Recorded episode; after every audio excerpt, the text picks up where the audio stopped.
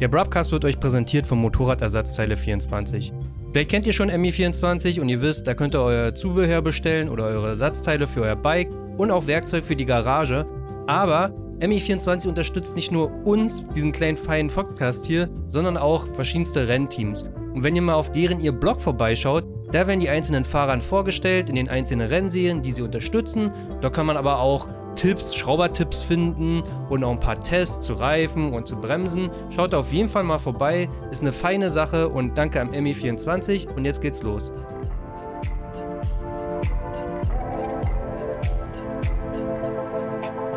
Okay. Herzlich willkommen zu einer Sonderfolge des Broadcasts. Irgendwo zwischen Interview, irgendwo zwischen Stammtisch. Wir hatten uns ja überlegt, wir wollen für jeden Stammtisch ja so ein gewisses Thema mal bearbeiten. Dann kam ich ja mit auf die Idee, Mensch, vom Motorradfahren zu leben. Wäre ein mega Thema, da könnte man ja mal ein bisschen drüber sprechen. Wenn ich das Dilo vorgeschlagen und Dilo sagte, ja, da musst du aber jemanden einladen, der davon auch wirklich lebt. Ne? Ja, da gibt es ja so viele Seiten, es gibt ja so viele Leute, die davon leben. Und ich kann ja hier nicht irgendwie zehn Leute einladen. Doch, kann ich schon. Nämlich als kleinen Einspieler. Also es wird eine Folge geben, in der wir jetzt hier immer wieder so ein paar Einspieler reinspielen von verschiedensten Leuten, die mir ein paar Fragen beantwortet haben. Und wir reagieren so ein bisschen drauf. Wir quatschen im Vorfeld mal ein bisschen über die, das ganze Thema.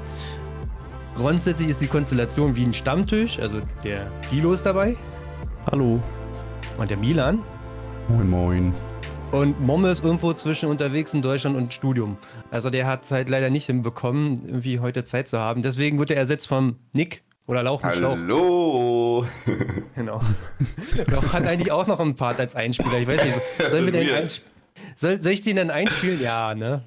Ähm, äh, ja, wenn du meinst, der ist gut, sonst kann ich auch noch mal... Du musst dann immer sagen, jetzt ist der echte Lauch wieder da. Hm, Warte, was auf, ich ich stelle dich einfach mal vor als Einspieler. Warte, Achtung. Ich bin der Nick. Man kennt mich auch als Lauch mit Schlauch in der Motorradbranche. Ich bin 23 Jahre alt, habe den Fachinformatiker Systemintegration gelernt und bin Aha. aktuell voll berufstätig als Webdesigner. Wie so eine. Klingt so ein bisschen wie ein Zing-Profil, was du da gerade beschrieben hast. Äh, das hattest du ja auch eigentlich so verlangt, oder nicht? Hm. Ja, wir hangeln uns da so ein bisschen lang. Genau, das ganze Thema, wie kamen wir da eigentlich darauf?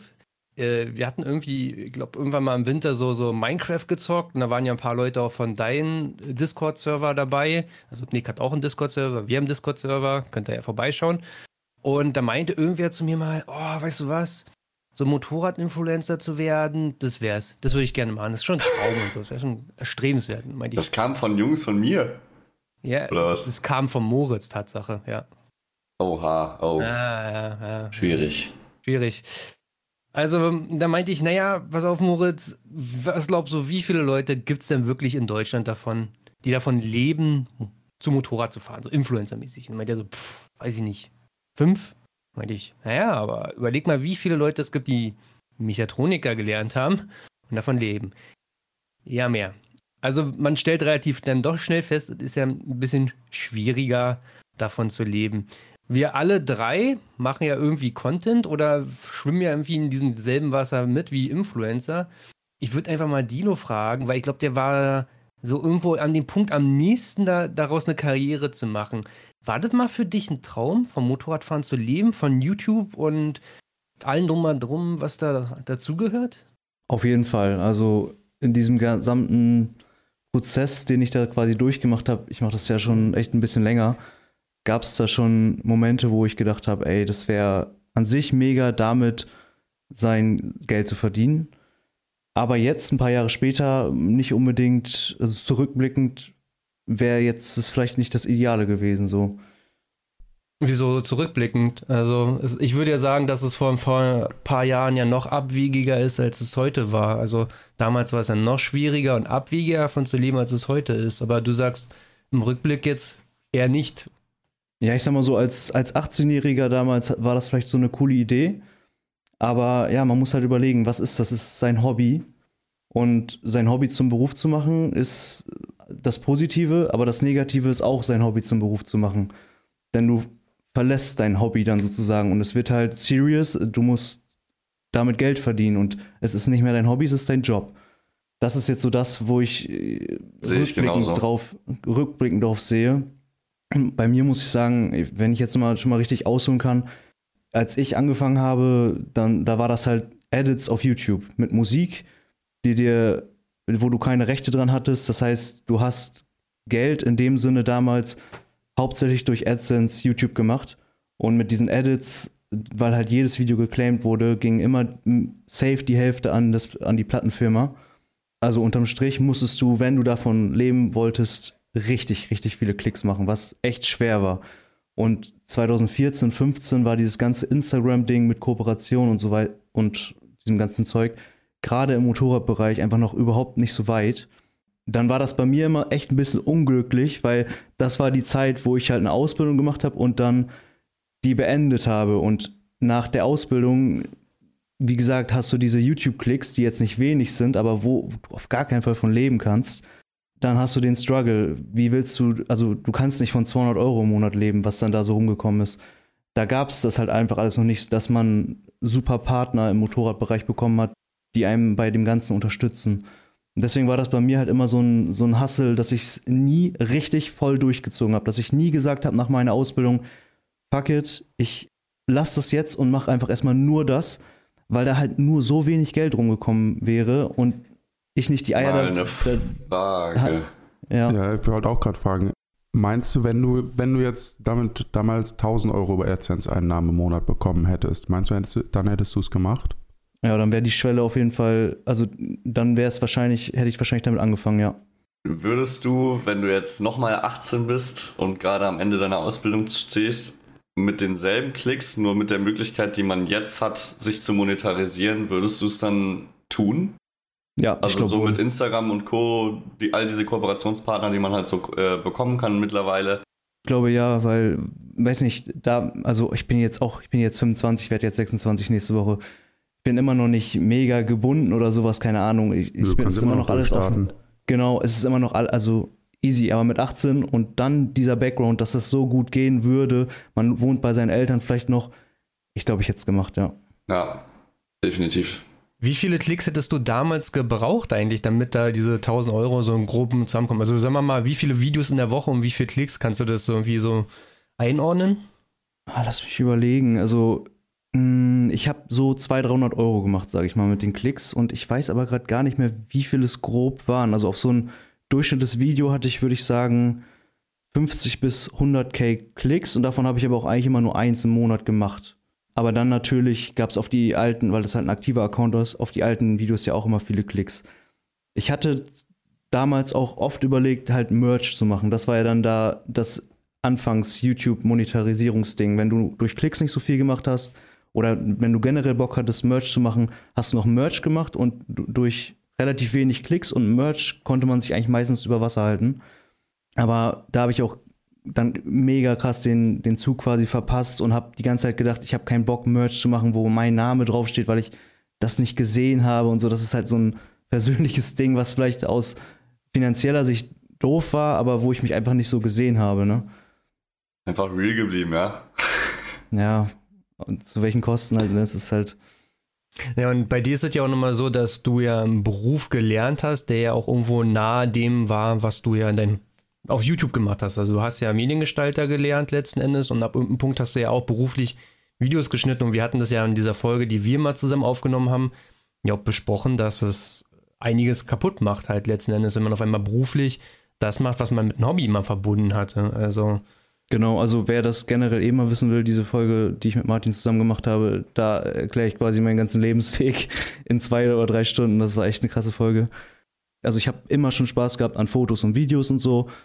Durch, und immer mein Hobby quasi so Fotos und Videos dokumentiert.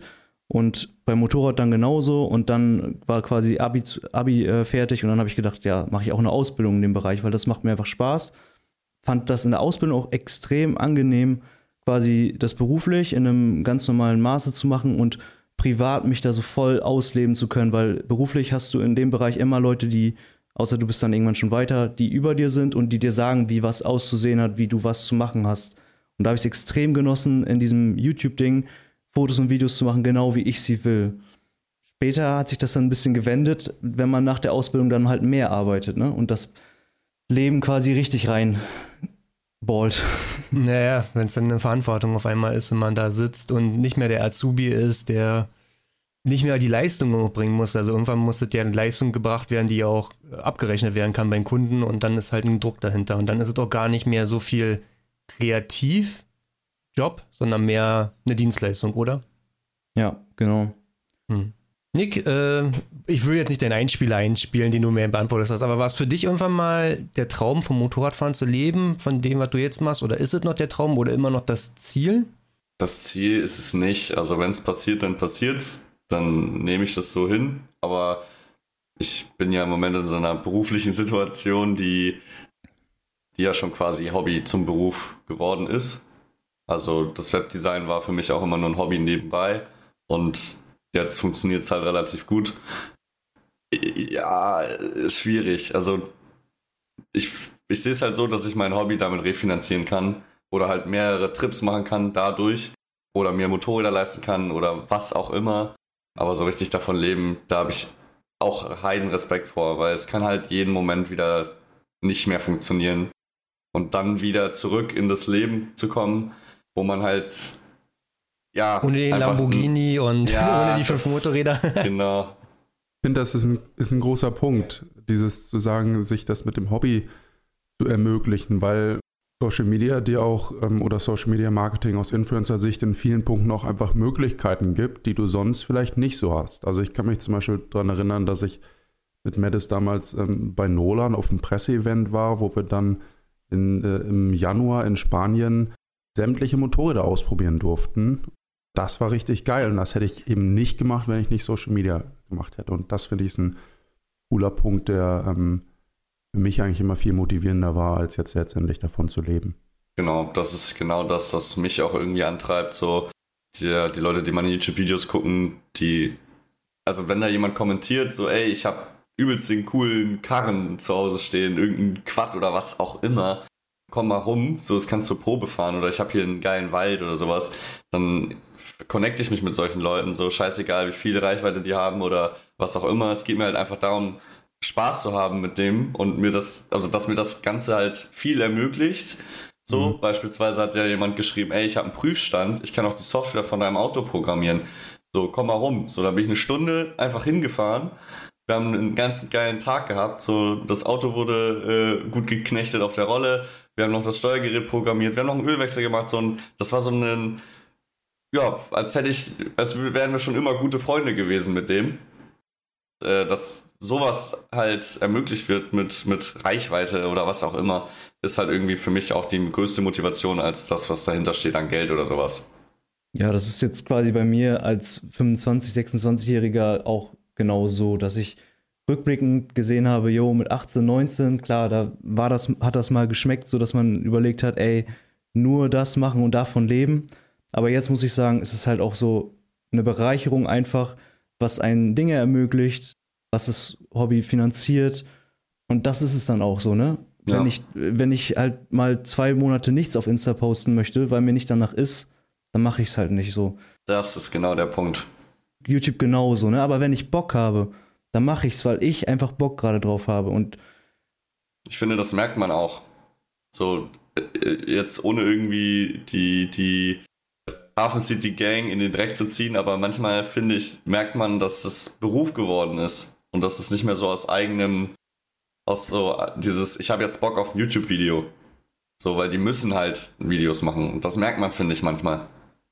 Das ist ein guter Punkt, wo ich den ersten Einspieler mal mitbringen könnte. Wenn man es darum geht, Leidenschaft versus Beruf und was man sich da bewahren will, äh, kommt eine kleine Vorstellung.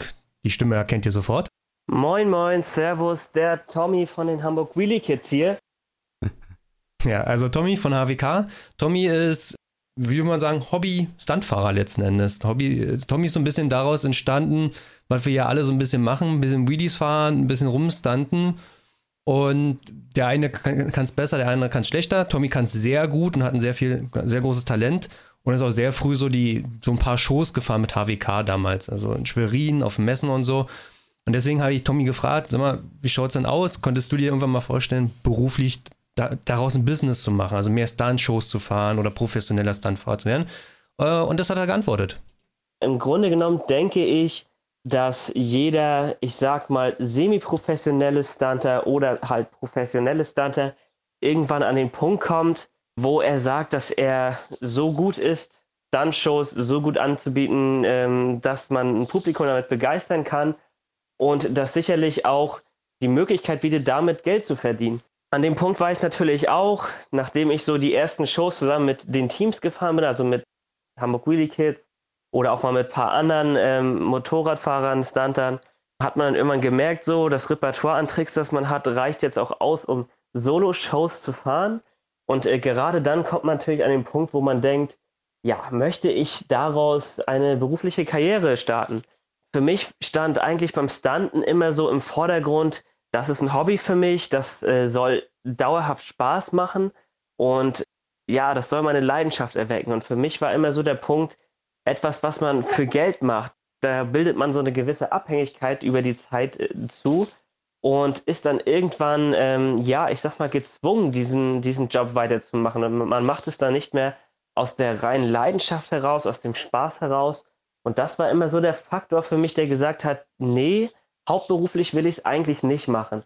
Äh, natürlich kann man sich damit ganz gut immer mal ein bisschen Geld dazu verdienen, ähm, auch um das ganze Hobby zu finanzieren.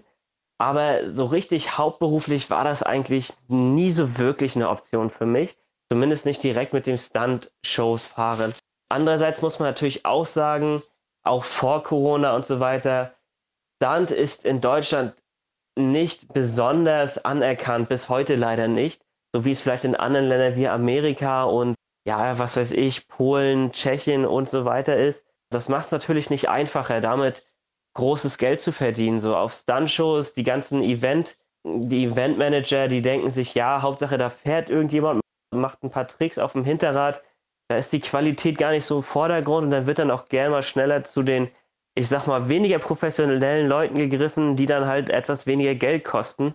Und so kommt man dann als, ich sag mal, professioneller Stunter, der wirklich weiß, was er da tut, äh, ja, auch schwer an Stuntshows ran und auf seine Kosten, würde ich behaupten. Demnach glaube ich, ist es auch sehr schwer, das als deutscher Stunter hauptberuflich zu machen. Es gibt da den einen oder anderen und sicherlich ist das mit bestimmten Verträgen mit großen Herstellern, sei es Kawasaki, sei es was auch immer, dann wesentlich einfacher und rentabler, vielleicht auch möglich. Aber ja, für mich war es nie so, dass ich gesagt hätte, das lohnt sich so sehr, dass da Leidenschaft und auch das Leben gut miteinander zu vereinbaren ist. Und demnach kam das für mich eher weniger in Frage. Wie gesagt, leidenschaftlich immer gerne, deswegen bin ich auch mehr so Richtung Competition gegangen, habe für Competitions trainiert und hätte da so meine Erfüllung gefunden. Den Beruf daraus zu ziehen, war für mich nie so die Option. Ja. Finde ich einen guten Punkt, den er da bringt. Wenn du ein Hobby hast, wo du wirklich ambitioniert bist, besser zu werden, dann wirst mhm. du dadurch eher besser, wenn es durch Leidenschaft getrieben wird, als durch Geld.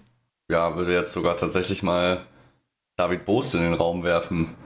Am Anfang mit der DRZ, wo er der beste Stuntfahrer werden wollte, die, diesen, den, den Hype, den er da äh, um sich rum generiert hat. Er hat ja gefühlt jeden Tag, oder er hat sogar jeden Tag äh, mit der DRZ geübt, geübt, geübt, geübt und hat, wurde immer besser und du hast es einfach gemerkt und der war richtig da drin.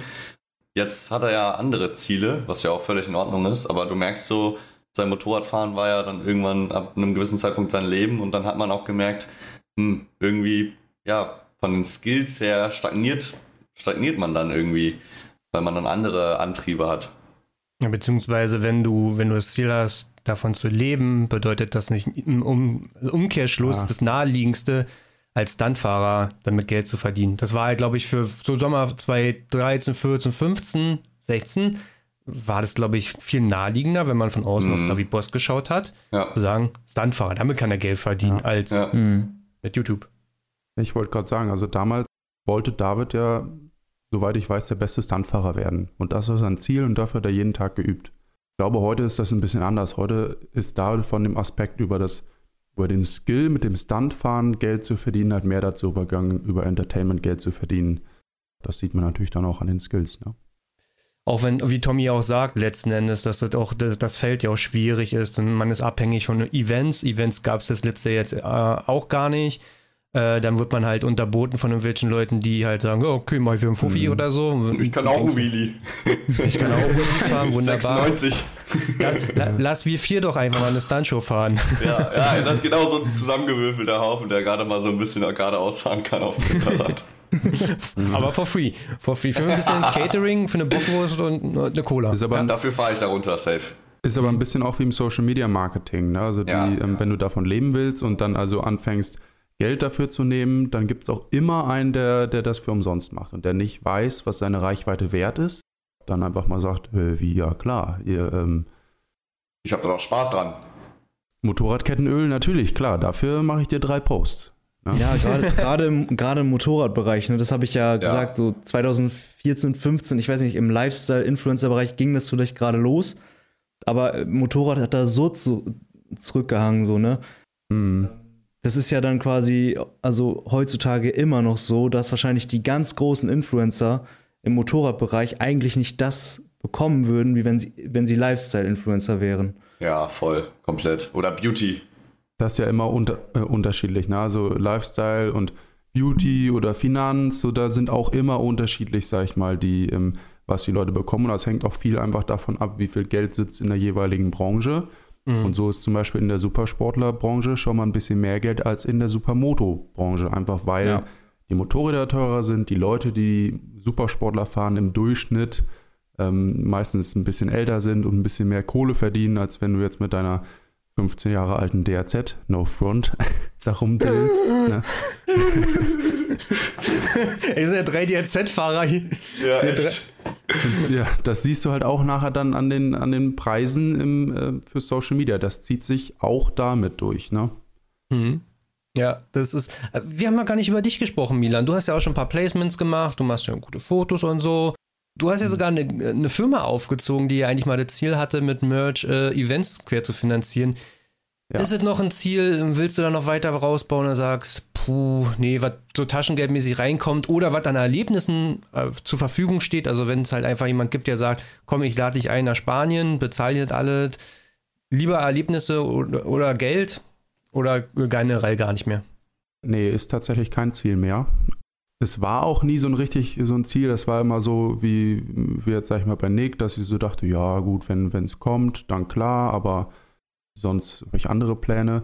Inzwischen ist es tatsächlich so, dass ich eigentlich sage, nee, ist nicht mehr aus ähm, dem ganz einfachen Grund, dass ich mir so ein bisschen irgendwann die Frage über das Lebensziel gestellt habe. Ne? Was willst du in deinem Leben erreichen? Was willst du geschafft haben? Und für mich war es irgendwie wichtig, auch so gesellschaftliche Aspekte zu erfüllen. Also ähm, jetzt zum Beispiel einfach nur Vertrieb. Ich will nicht einfach nachher sagen, ey, ich habe ähm, 10.000 Pullis verkauft in meinem Leben und äh, damit die Gesellschaft in Anführungszeichen bereichert. Ich bin gerade viel mehr im 10.000 Digitalisierungsbereich. 15-Jährige müssen jetzt nicht mehr frieren, weil sie einen Ja. Pulli so im, im Digitalisierungsbereich unterwegs und finde das auch viel cooler und habe da auch ein viel besseres Gefühl, was einfach so diese, ja, zur Gesellschaft was beitragen angeht. Das soll jetzt nicht heißen, dass man, dass man damit nichts beiträgt. Also auch Entertainment ist wichtig und brauchen Leute, aber es ist einfach nicht das Ziel, was ich verfolgen möchte. Und das war, denke ich, so der größte Punkt. Ich habe da eine Zeit lang auch von gelebt, auch über Social Media Marketing und auch darüber, dass ich für Firmen das Social Media Marketing übernommen habe. Also bei mir war das dann irgendwann so, dass immer wieder aus dem privaten Bereich oder, oder irgendwo, wo ich ähm, eine Kamera gekauft habe oder so Leute auf mich zugekommen sind und gefragt haben, ja, ey, was machst du denn? Und ah cool, ja, wenn du Ahnung hast, hast du Bock, das für uns auch zu machen. Da also dann auch mit relativ geringer Reichweite auf Instagram, glaube ich, trotzdem schon ganz gut damit verdient habe. Mhm. Ja, auch, auch sowas, ich weiß nicht, irgendwie da. Ich mache das immer mal so, wenn jemand fragt, dann mache ich das mal nochmal mit. Ne? Aber auch eher, eigentlich ist das eher so ein absteigender, äh, absterbender Zweig meiner, meiner Berufswahl, sage ich mal. Ne? Aber ich finde, also im groben Sinne mache ich sowas ja tatsächlich auch. Aber dann finde ich den Bogen zum Motorradfahren. Also klar, du machst Social Media für andere Firmen und so weiter, aber es geht ja wirklich mit vom Motorradfahren leben. Wenn, wäre das, glaube ich, eher so, dass ich Bock hätte, von Fotografie zu leben. Aber Motorradfahren an sich ist Hobby, so, weißt du, da ähm, weiß ich nicht. Das Ja. sehe ich nicht so. Und bei One Nation, das war ja das, wo wir über, über Klamotten und den Verkauf dann Treffen organisieren wollten, weil es nun mal dieses Problem gibt, dass du nirgendwo legal fahren kannst und ähm, immer überall die Polizei kommt, du fährst quer durch Deutschland, bla bla bla das war letztendlich das Problem, dass es dadurch, dass man ja dann so große Events davon organisieren will, dass eben nichts kleben bleibt, womit wir auch vollkommen fein waren. Aber wer bin ich, dass ich äh, im Alter von 22 Jahren sage, also damals, ja, ich verzichte auf Geld, ich mache alles charity-mäßig und äh, stecke da jetzt drei Jahre oder dann jetzt mehr, also nochmal richtig Lebenszeit rein, weil das ist halt so ein 100%-Projekt. Ne? Da musst du da muss jemand hinterstehen, der da voll für brennt und dann hat sowas den nötigen Drive, damit du auch andere Leute damit infizieren kannst und die die Idee checken und ähm, ja, das war einfach damals nicht so gegeben. Ne? Also da hätten die Pullis alles deutlich teurer sein müssen, damit ich dann auch noch davon leben kann. Ich würde deinen Punkt mal so ein bisschen aufgreifen, weil für mich stellt sich ja auch die Frage, warum lebe ich nicht davon? Weil ich ja eigentlich schon seit Anfang an dabei bin. Also seitdem irgendwie Internet und Motorrad zusammenkommen, war ich irgendwie dabei. bin jetzt 32. Aber eigentlich wie Dilo auch sagt, ne, also jetzt so mit jetzt 26 irgendwie oder fast 26 guckt man darauf und sagt, naja, eigentlich war man ein bisschen zu früh dran. Ne? Gleiche für mich. Also ich habe ja auch früh Fotos gemacht, früh Videos und das ja auch auf einem guten Niveau. Aber schon an so einem Punkt da war, habe ich schon meine Lehre abgeschlossen und war schon in meinem Unternehmen jahrelang beschäftigt und hatte da meine Stellung gehabt. Und äh, ab einem Punkt musst du auch einfach mal sagen, so, ich verdiene halt einfach einfacher Geld mit, mit meinem richtigen Job. Also, das, irgendwie hat sich das auch für mich überhaupt nicht gefragt. Motorradfahren war immer ein Hobby. Wenn ich Bock habe, mache ich es. Wenn ich keinen Bock habe, mache ich es nicht. Ich muss auch niemandem gefallen. Wenn ich jetzt einfach meinen Stil in Videos oder Bildern ändere, äh, muss ich damit niemandem gefallen. Letztendlich muss nur mir gefallen, kein Auftraggeber. Und ich wollte halt auch nie, dass es irgendwie zu einer Dienstleistung wird, letzten Endes. Ich wollte halt immer, dass es immer ein kreativer Prozess bleibt, dass es immer voll mit Leidenschaft ist und immer ambitioniert mhm. bleibt. Ich finde auch, äh, wenn man sich selber damit so viel beschäftigt, dann hört man auch auf, nach links und rechts zu gucken. Ja. Also wenn dein mhm. Leben daraus besteht, selber nur Motorrad-YouTube zu machen und Fotos zu machen, dann hast du nicht mehr auch mehr die Zeit zu gucken, was links und rechts passiert oder noch drei Schritte weiter nach links. Also und äh, dadurch, dass es ja immer nur Hobby und Leidenschaft für mich ist, kann ich da viel Zeit damit auch investieren, Content einfach zu konsumieren und auch von viel weiter weg, nicht nur aus der Motorradszene. Und das macht mein Hobby besser oder meine Arbeit besser oder bringt es das voran. Das kannst du aber schon auch, wenn du, wenn du ähm, YouTube irgendwie als Hobby hast, glaube ich, kannst oder Social Media kannst du das, glaube ich, aber schon auch. Also klar, es gibt welche, die ähm, den ganzen Tag durchhasseln, aber da gibt es auch welche, da ist das definitiv möglich. Ja, aber einfach nicht, dass nicht zeittechnisch einfach der Punkt, dass du sagst, du willst dich nicht damit beschäftigen, sondern einfach, boah, reicht jetzt aber auch, ne? Ja, okay, für dich, für dich persönlich, ja. Aber ich glaube, bei, also ich kenne auch Leute, da ist das anders. Und ich verdiene halt in meinem Beruf ja auch noch immer noch gutes Geld, ganz kalkulierbar. Also bin ja auch nicht in die Selbstständigkeit gegangen, bin ja immer noch im Angestelltenverhältnis. Mhm weil auch, das hängt auch immer zusammen. Also letzten Endes Motorrad-Influencer zu werden, bedeutet ja auch immer in die Selbstständigkeit zu starten, ne? was ja. ja auch immer seine Hassel mit sich bringt. Ja, und auch dann, das reicht ja nicht einfach, dass du geilen Content machst, sondern du musst dich dann auch verkaufen können. Du musst vor Firmen auch ähm, denen erzählen können, warum du jetzt für den, den, den Mehrwert hast. Es sei denn, du schaltest dann irgendwann einen Manager dazwischen. Ja, den Weg gibt es natürlich auch. Mhm. Ja, das ist ja nicht damit getan, dass du einfach nur geilen Content machst. Ne? Nee, das stimmt. Wir können ja mal drüber sprechen. Wir reden jetzt ein bisschen über Influencer und wo Geld reinkommt. Wir können ja mal so wieder so ein Ping-Pong-Spiel machen. Dilo, sag mal, was ist so ein so ein Punkt, wo ein Influencer so klassischerweise Geld mit verdient? Allererstes würde ich sagen, YouTube AdSense, YouTube Werbeeinnahmen, die du schaltest auf deine Videos. Wie funktioniert das? Einfach mal kurz nochmal erklärt. Also du musst dich erstmal dafür verifizieren, dass dein Kanal ähm, Werbung schalten kann. Frag mich jetzt gerade nicht, welche Anforderungen aktuell da sind. Das ändert sich gefühlt alle. Ähm 1000 Abos. Also wenn ihr den Broadcast auf YouTube noch folgt, ich glaube, mir fehlen noch 130 Leute, dann könnte ich monetarisieren. 1000 Abos. So. ja. Genau, und wenn du das dann geschafft hast und quasi dafür verifiziert bist, dann kannst du sagen, du möchtest in deinem Video, wenn es komplett auch deine Inhalte sind, also das ist immer, wie gesagt, wie vorhin erwähnt, schwierig mit Musik, dass da quasi keine Musik läuft, die irgendwo lizenziert ist, weil dann werden die Einnahmen meistens geteilt oder es gibt keine Einnahmen. Aber sagen wir mal, das ist komplett dein Content, dann schaltest du Werbung auf dein oder schaltet YouTube Werbung auf deine Videos und dadurch generierst du halt Geld. Wie viel kommt da so zusammen? Kann man da so einen Richtwert geben? Möchte ich irgendwie gerade nicht geben, weiß nicht, das ist ganz schwierig, kommt auf die CPM drauf an. Was CPM? Was hat man, früher hat man immer gesagt, äh, 1000 Klicks ein Dollar. Hm. Gilt aber heute nicht mehr so, ne? Also es gibt Leute, die sind wenig. Das kann bei Leuten 12 Dollar sein oder halt auch ein 50 Cent dann nur, ne? Also Genau. da bin ich auch ehrlich gesagt zu sehr raus, um da jetzt nochmal eine, eine gute ähm, Info zu geben. Ich glaube, hier kann man nochmal erwähnen, wir hatten mal mit Max nochmal eine Folge aufgenommen, ja. Max war ja ursprünglich der feste Gast hier in diesem Podcast und hatte damals auch noch mit HWK, Hamburg Willy Kids, viel Motorrad-Content gemacht und macht ja heute Auto-Content. Und der hat auch in dem Podcast in der Folge ja auch erzählt, dass dieser Auto-Content einfach für die AdSense-Einnahmen viel besser funktioniert als Motorrad-Content. Also der Markt, wie Milan ja auch sagte, äh, es gibt Differenzierung auch schon im Motorradmarkt, wo das Geld da ist für Placements. Und so gibt es das auch genauso, dass mehr Geld für Auto da ist als als Motorrad. Und deswegen sind dann diese CPM-Werte bei Motorrad relativ gering als Vergleich für Auto. Weil dann potenziell Autowerbung geschaltet wird und da gibt es einen großen Topf zur Auswahl, als bei Motorradwerbung, wo es dann so drei Leute gibt, die Werbung schalten, also drei Unternehmen. Ja. Ich krieg trotzdem Froster-Werbung. weil, weißt du warum? Weil du ständig diese Instagram-Stories mal gemacht hast, weil du davon ja gefühlt drei Jahre gelebt hast. Ja, aber ähm, auch mir Leute, also mir schreiben Leute, dass sie hinter meinen Stories auf Instagram immer Froster-Werbung bekommen und äh, auf YouTube vor meinen Videos halt Froster-Werbung geschaltet wird. Vielleicht immer Nudeln mit Lauch. Ja. Keine Ahnung, ein paar Lauchgerichte immer so. Hey, irgendwann, irgendwann kommt die Kooperation. also eine feste, nicht so, die haben mir ja einmal siebeneinhalb Kilo geschickt. Alter, okay. Äh, Milan, wo kann man noch als Influencer so Geld verdienen? Placements, ganz klar.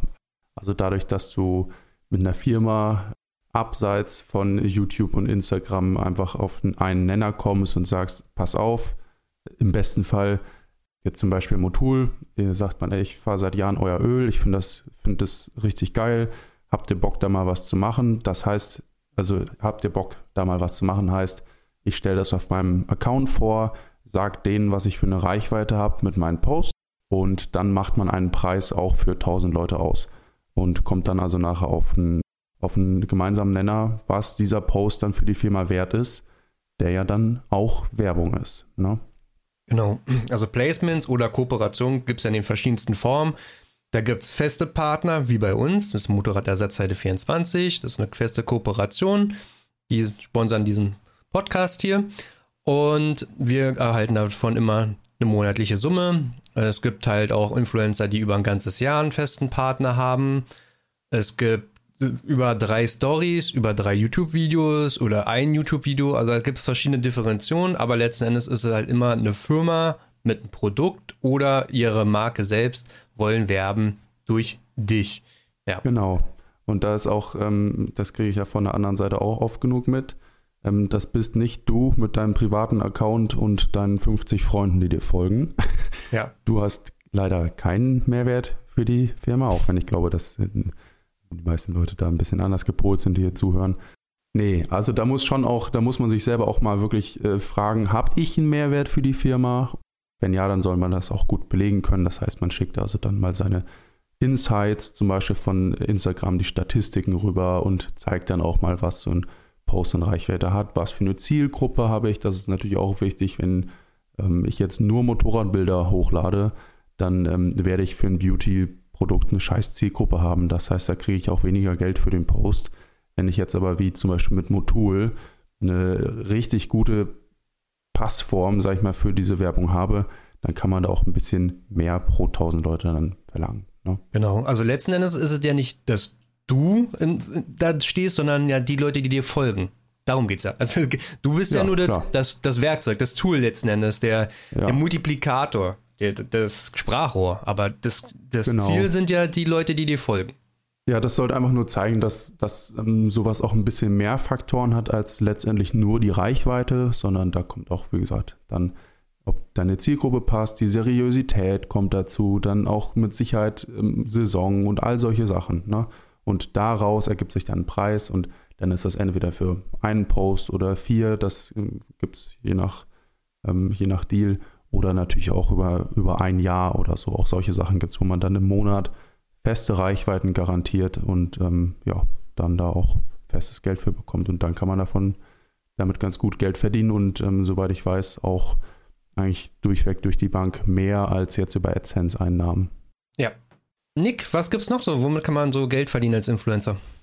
Affiliates, Affiliate Links, Affiliate Rabattcode. Also Affiliate Partnerprogramm hat, glaube ich, so. Also ich kenne es von Amazon von früher, mhm. aus dieser Nischenzeit, wo jeder irgendeine Webseite programmiert hat und irgendwie versucht hat, über Amazon Referral Links ja, genau. Geld zu verdienen. Äh, letztendlich ist es ein Link oder meistens macht's man, macht man das in der, in der Influencer-Szene mit einem Rabattcode.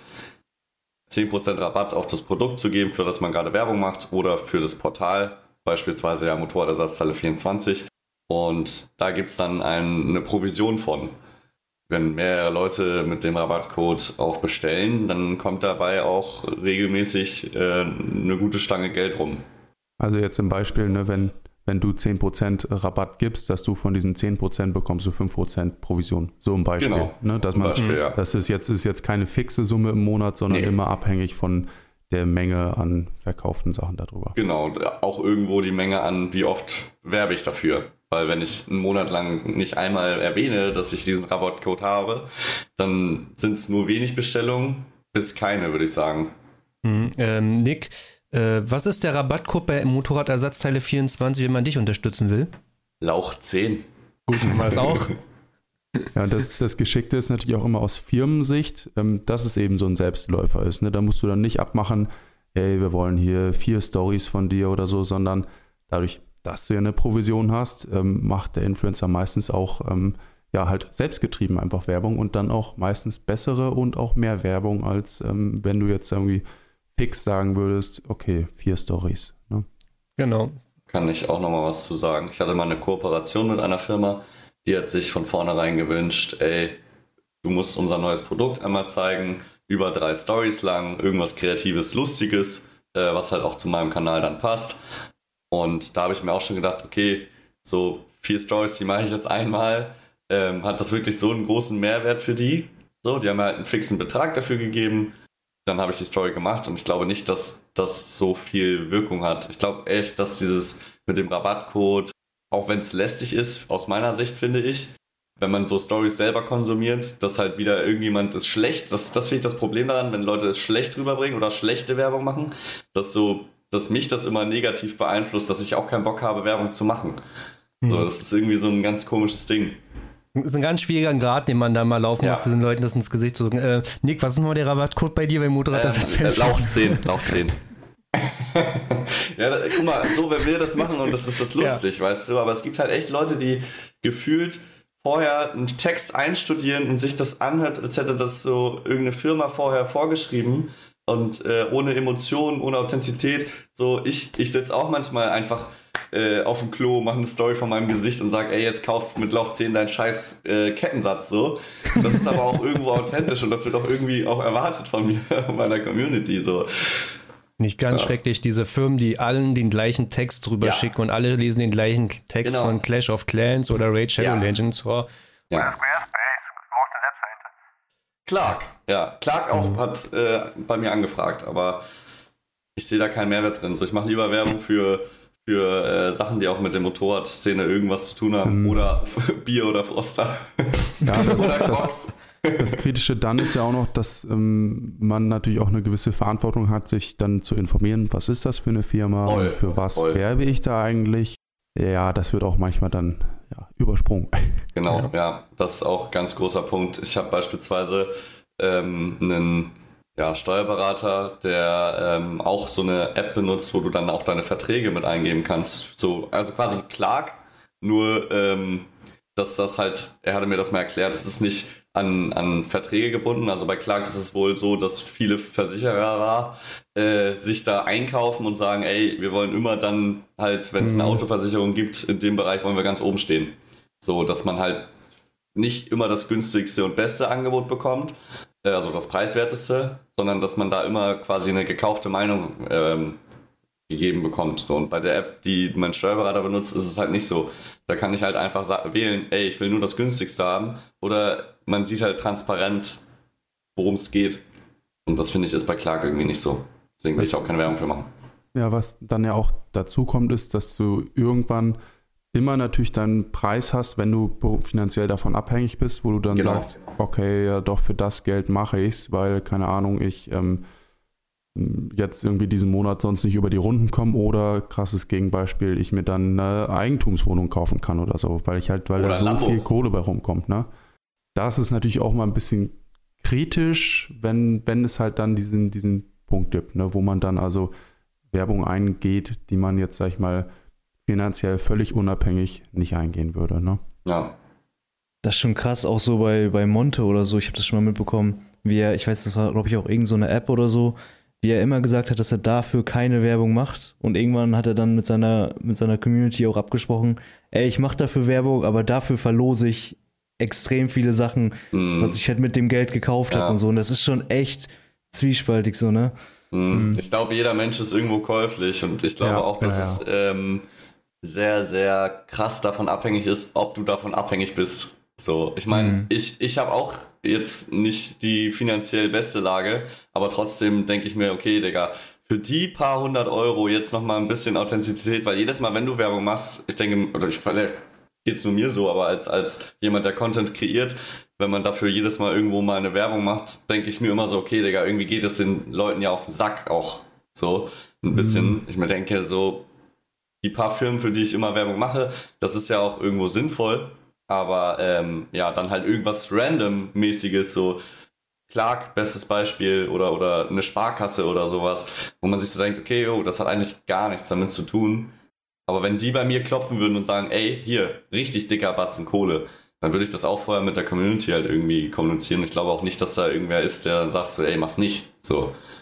Im Grunde die Denkweise ist ja, dass du sagst, okay, ich gebe umsonst Content mhm. und ähm, dafür zahlt ihr mit eurer Aufmerksamkeit für die Werbung, die ich mache, ab und genau. zu. Wie, wie, im Fernsehen auch, wo du also Logisch. umsonst reinseppen kannst, außer jetzt äh, auf den öffentlich-rechtlichen. Und ähm, ja, dafür dann halt dir auch ab und zu mal Werbung reintun musst. Ne? Ja. Und das ist ja so der Grundgedanke.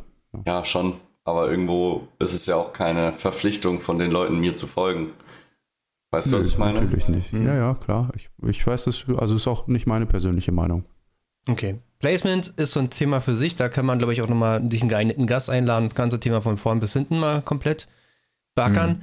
Mhm. Äh, der nächste Punkt, womit man auch als Influencer Geld verdienen kann, und ich glaube, das ist der größte Punkt letztendlich, das sind diese ganzen Merch-Sachen, die Sachen, die die verkaufen. Von Kleidung zu ganz normalen Produkten oder halt auch, manche machen ja auch Musik.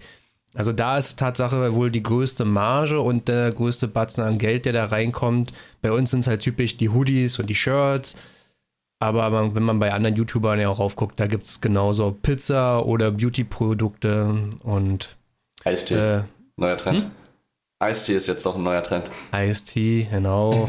Alles, wo irgendwie Marge drin sitzt. Und auch. ja, was, würd, was würdet ihr meinen, würde der Broadcast gut stehen? Als Produkt. Die Kassetten eigentlich, war? Die Kassetten hat man schon mal drüber ja, gesprochen. Mann. Kopfhörer, ja. Mikrofone. Schlüsselanhänger. Mit, Oder irgendwas mit fürs Auto, ah, wo Leute oh. das hören irgendwie. So vielleicht ein haptisches Broadcast-Lenkrad, ähm, dass du also dann, während du Auto fährst und den Broadcast hörst, irgendwie noch was toll haptisches in der Hand hast. Wenn du die Hupe drückst, dass einfach der Broadcast abläuft. Laut für alle. Da kommt wieder, da kommt wieder das Hä von Dilo. Wie bei McDonalds damals, diese kleinen Player, die immer irgendwie Musik abgespielt ja. haben, die dann so immer so eine Broadcast-Aussage. Und dann ja. du drauf. Auf die war man immer heiß damals. Voll. Genau. Ja. Nee, also, ähm, Dilo hat mal Sticker verkauft, Lauch macht immer noch Merch und Milan hat ja auch schon mal ein paar Hoodies verkauft. Also. Hey, Digga, digitale Produkte, kauft Presets. Und Presets. ja, stimmt. Ja, ja und Presets. stimmt da, ja. ja. Digitale ja. Produkte sind die größte Marge, ey. Ja, so. einmal gemacht, sind einfach da, muss ja, man nicht nachbestellen, ist auf dem Server drauf. Ja, du hast gar keinen Aufwand. E-Learning-Books genauso, da gibt es ja auch viele, die tun sich zusammen mit äh, Skillshare irgendwann und bieten da so einen Kurs Mhm. an und ja. Da habe ich auch mal überlegt tatsächlich. Ich habe sogar mal angefangen, weil die Firmen, für die ich das gemacht habe, die wollten dann irgendwann natürlich auch ähm, das selber können. Und dann habe ich da angefangen, so ein E-Learning zu machen. Habe irgendwann nur gedacht, so, ey, irgendwie, ich komme mir so doof vor, hier gerade vor der Kamera zu stehen und dann zu erklären, wie Instagram funktioniert. Und so, da, äh, da gibt es so viele Negativbeispiele, dass man schon gar keinen Bock Du mehr drauf hat. solltest, du solltest erklären, wie man mal einen richtigen Kopf baut. Einen richtigen shisha Ja, Ja, danke. das ist ganz einfach. Schön locker, flockig, alles bündig reinfallen lassen, fertig. Komm in die WhatsApp-Shisha-Gruppe. Da muss man nicht so, nicht so einen riesen Tarara machen, wie das, wie das immer mit hier 10 Minuten Kopf bauen, das ist alles Quatsch. Auch ich letztens selber gebaut nach Milans Anleitung, bin fast gestorben. Nee, das stimmt nicht. Das, also, ähm, ich kenne Leute, die bauen Köpfe, da sterbe ich auch. Also das, ich bin kein, ich bin kein Hardcore-Shisha-Raucher. So ist das jetzt auch nicht. Also ich Na, ja, ja, ist klar. ja, ja. Ah, Jungs, okay. Äh, was was wir noch vergessen haben, was auch so ein Punkt ist, Streaming, oder? Wer will was zu Streaming sagen? Wir haben hier zwei in der Runde. Na komm, Nick, erklär mal, was, wie man mit Streaming Geld verdient. Ich würde sagen, bei YouTube ist es nochmal ein bisschen anders, aber wobei, mittlerweile glaube ich auch ähnlich. Da gibt es ja auch dieses Abonnieren und so mittlerweile, glaube ich. Bei Twitch ist Twitch ist ja schon relativ lange im, im Streaming-Game. Ähm, ist auch eigentlich eine Plattform nur für Streams, nicht so wie YouTube, wo man ja normalerweise Videos konsumiert. Und da bekommst du Geld, auch äh, Werbung, also wie bei, bei YouTube. Kannst du vor deinem Stream eine Werbung schalten oder mitten im Stream, wenn du mal eine Pinkelpause machst, einen Knopf drücken und dann wird Werbung abgespielt, äh, die du vorher nicht auswählen musst. Also ist einfach nur simpel einen Knopf drücken und dann der große oder beste Aspekt an Twitch ist halt das Abonnieren. Da können sich die äh, Zuschauer Emotes im Chat quasi erkaufen mit. Das ist eine, eine monatliche Partnerschaft, die man halt quasi dann hat. Äh, man hat halt ein bisschen mehr Vorteile im Chat. Ein paar Leute äh, ziehen das auch richtig auf, dass halt auch Merch dann unter den Abonnenten verlost wird oder sowas dass solche Gewinnspiele dann immer nur für Abonnenten sind oder ein Chat nur für Abonnenten sind bei größeren Streamern wie bei Montana Black. Da Twitch ja von Amazon quasi gekauft wurde, ist jetzt ein weiterer Vorteil dazugekommen, dass man, wenn man Amazon Prime die Mitgliedschaft hat, dass man umsonst einen Monat lang einen Creator supporten kann mit 5 Dollar quasi. Und Spenden natürlich, ne? Und Spenden, das ist ja natürlich äh, bei, manchen, bei manchen Leuten ja eine sehr große äh, quasi Einnahme. Aber im Groben und Genau. Ganzen verdient man am meisten Geld mit Leuten, die einen abonnieren. Mhm. Diese, diese Twitch-Community ist ja auch nochmal was ganz anderes als Ja. jetzt auf YouTube. Und auf YouTube Voll. ein Streaming, Streaming-Programm, selbst mit gleichen Funktionen, funktioniert meistens nicht so wie auf Twitch. Einfach weil irgendwie Ja. diese Community auch mit dem Spenden und so, das ist ja was, wenn du das jemandem erklärst, ja, ich ähm, bin da live im, im Internet und Leute spenden mir Geld, dann versteht das keiner. Ne? Gerade Ja. weil bei einem äh, Monte ja auch offensichtlich ist, dass der kein Geld braucht und trotzdem spenden Ja. ihm Leute Das ist 500 auch, Euro oder so. Das ist eine ne? Sache, die ich einfach nicht verstehe. Also, dass man solchen Leuten noch mehr Geld gibt. Also sei, sei es denen gegönnt, so, aber ich als, ich, ich, ich als normal denkender Mensch irgendwo denke mir halt auch so, yo, den Fuffi, den kann der, also den liest er ja meistens auch nicht mal vor als, als Dankeschön oder so. Das gibt's also, auch, da ja, gibt's auch Videos, so Memes, so, wo er 500 Euro Spenden bekommt Ja. und dann einfach nur so "Mm, 500 Euro Kuss, Digga. Und dann geht's weiter. Glaube ich viel für die Leute. Also wenn die Spende nicht live eingeblendet werden würde oder das keiner sehen würde, dann wird auch keiner spenden. Es geht Das darum, stimmt. gesehen zu werden. Es geht darum, dass du live im Stream vor 50.000 Leuten 500 Euro spendest und die denken sich alle, wow, der hat es aber sitzen. Ne? Der ja, aber es Flex. denkt sich halt keiner, weil den Namen hat man innerhalb von einer Sekunde wieder vergessen. Da muss ich eben sagen, nicht immer. Natürlich gibt es auch Leute, die da einfach gerne so äh, da Geld vergeben. Das ist nicht, ne? aber Ja, die ja. Leute gibt es auf jeden Fall auch. So. Ja, safe. Gut, das haben wir mit Streaming. Ein Punkt habe ich noch letzten Endes so generelle Spenden wie Patreon oder das Onlyfans. OnlyFans. Oh ja, sehr genauso. guter Punkt. Genau, das Bin wäre ich jetzt auch gerade am Durchstarten, wollte ich auch nochmal anmerken. Ja, Milan und ich sind einmal durch Deutschland gefahren vorgestern und haben äh, Content abgedreht. Kommt jetzt alles demnächst. genau. mit Cindy aus Ah, Leipzig. ja. Boah. Die Geschichte können wir ein andermal erzählen. Ja. Ah, gut. Jetzt haben wir, haben wir eine Menge über Influencer geredet, beziehungsweise wie die ihr Geld verdienen. Wollen wir ein paar Influencer mal zu Wort kommen lassen? Stimmt, da gab es auch noch die Einspieler. Mensch, Mensch, Mensch, Mensch. Im Einspieler, pass auf, mit wem fangen wir denn an? Ähm, pass auf, ich fange ich fang an mit Kulewu. Hey, mein Name ist Chris. Ihr kennt mich auch als Kulewu. Ich bin Motovlogger aus Berlin und mir werden jetzt ein paar Fragen gestellt. Genau. Und ich habe Chris gefragt, ob er schon immer den Traum hatte, vom Motorradfahren zu leben oder wann das ein Traum wurde für ihn. Bei Chris ist es nämlich lustig, weil Chris ist nämlich relativ alt schon. Der ist auch schon 30, über 30 und der ist nicht. Boah, was ein alter Sack. Ja. Der hat nicht mit 16 angefangen, äh, davon zu leben, sondern erst mit 30. Deswegen ist es relativ interessant. Moin, moin, Broadcast. Also bei mir ergab das sich im Laufe der Zeit, das war auf jeden Fall nicht mein Traum gewesen. Mein ehemaliger Nachbar, der war ungefähr acht Jahre älter als ich und der ist mit 20 beim Motorradunfall ums Leben gekommen. Und damals mit sieben oder so hatte ich meiner Mutter versprochen, dass ich niemals Motorrad fahren werde. Als ich denn 25, 26 war, da hatte ich sehr viel Freizeit und hatte auch ein bisschen Geld über. Und da dachte ich, was könnte ich eigentlich noch für einen Sport machen, der irgendwie so das Adrenalin fördert. Und dann bin ich aufs Motorradfahren gekommen, hatte auch sonst überhaupt keiner in meinem Freundeskreis gemacht. Und dann bin ich zur Fahrschule, habe den Motorradführerschein dann gemacht und bei der Fahrschule dachte ich mir schon, als ich ein bisschen bei YouTube rumgestöbert habe und auf Motovlogs gestoßen bin, dass ich auf sowas auch auf jeden Fall mal Bock hätte, sobald wie ich meinen Führerschein geschafft habe. Relativ interessant, ne? Mhm. Spät Mhm. eingestiegen, irgendwie auf YouTube ein bisschen rumgeklickt und dann inspiriert worden zu sein, ach ja, mach auch mal ein paar Videos. Und hat ja gut geklappt. Jetzt ist die Frage, ja, Da muss man halt auch nochmal sagen, dass diese Motovlogs, also um diese YouTube-Schiene nochmal zu sagen, früher war es schwierig von Edits zu leben, eben wegen diesem Musikaspekt und du hast halt eh nicht immer die kompletten Einnahmen bekommen. Motovlogs sind angefangen und da war einfach 100% dein Content, da war am besten Fall auch gar keine Musik hinter. Das heißt, die Einnahmen sind zu 100% zu dir gekommen und das hat eigentlich dieses Motorrad YouTube und davon leben nochmal revolutioniert. Und Produktionszeit. Du kannst jeden Tag einen Vlog raushauen, wenn du willst. Beim Edit ist noch. schon schwieriger. Ne? Allein weil du viel mehr fahren musst, um erstmal, du schneidest ja nicht 100% ins Edit rein und Genau. dann auch die Nachbearbeitung. Ne? Ja, viel mehr Outcome und ja, Für weniger Input. eben. Da haben wir auch endlich jemanden hier auch äh, als Einspieler, der früh gestartet hat mit äh, Edits und dann zum Motovlogs ging, nämlich David Post. David Post muss ich jetzt, glaube ich, nicht so vorstellen. Ne? Der macht das seit zehn Jahren, der fährt Supermoto, ist einer der größten Influencer in unserer Szene und den habe ich auch gefragt, ob das schon immer sein Traum war oder ab wann wurde es sein Traum?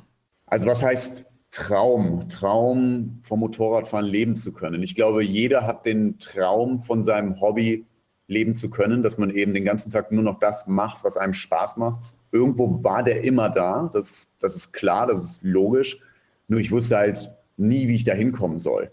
Also für mich war das so ungreifbar, so weit entfernt, dass ich auch gar nicht drüber nachgedacht habe, wie ich da hinkomme. Deswegen, mein Ziel war es nie davon zu leben, sondern, sondern eher Videos und Fotos zu produzieren, um andere zu inspirieren. Und dann kam das alles von selbst. Ich, ich habe nicht auf die Abonnenten geschaut, ich habe nicht auf die Klicks geschaut und es wurden immer mehr. Und irgendwann war ja dann der Zeitpunkt, wo mich ein Unternehmen angefragt hat. Ich weiß noch ganz genau, was das war. Das war, war das 24-Stunden-Rennen am Nürburgring und da sollte ich dann hinkommen und das Ganze via Instagram dokumentieren. Und die wollten mir da halt Geld für zahlen. Und ich dachte mir so, am Telefon habe ich jetzt nicht laut ausgesprochen, aber ich dachte mir so, warum will denn ein Unternehmen mir Geld zahlen, damit ich da hinkomme? Also das war für mich so, habe ich nicht verstanden. Und dann habe ich mich halt dafür interessiert äh, und habe halt gesehen und, und gemerkt, oh hey, ich habe ja irgendwie ein, zwei Leute, die sich meine Sachen anschauen. Und ähm, anscheinend kann ich dadurch irgendwie dann auch mein, äh, mein Leben finanzieren durch Kooperation, Merchandise, den ganzen Kram. Deswegen es mal nie geplant. Ich bin da einfach reingerutscht und ich bin natürlich super happy, dass, dass ich jetzt dieses Leben führen kann. So, da bin ich jedem einzelnen Abonnenten, jedem einzelnen Zuschauer so unfassbar dankbar. Das ist das größte Geschenk, was, äh, was man sich wünschen kann, beziehungsweise was ich mir wünschen kann. Vielleicht ist es ja auch bei, bei anderen Leuten anders. Haben wir schon ein bisschen drüber geredet, ne? Ist nicht jedermanns Traum, ein Hobby zum Beruf zu machen, letzten Endes. Ich wollte gerade sagen, ja, das ist nicht, eigentlich nicht jeder. Also im Prinzip hat er recht, so man sollte eigentlich immer äh, Spaß an dem haben, was man macht. So. Und wenn dabei Geld rumkommt, Aber so richtig Geld und davon zu leben kam ja erst mit Kooperationen. Also Mhm. YouTube ist ja da gar kein Thema jetzt gerade gewesen. nee.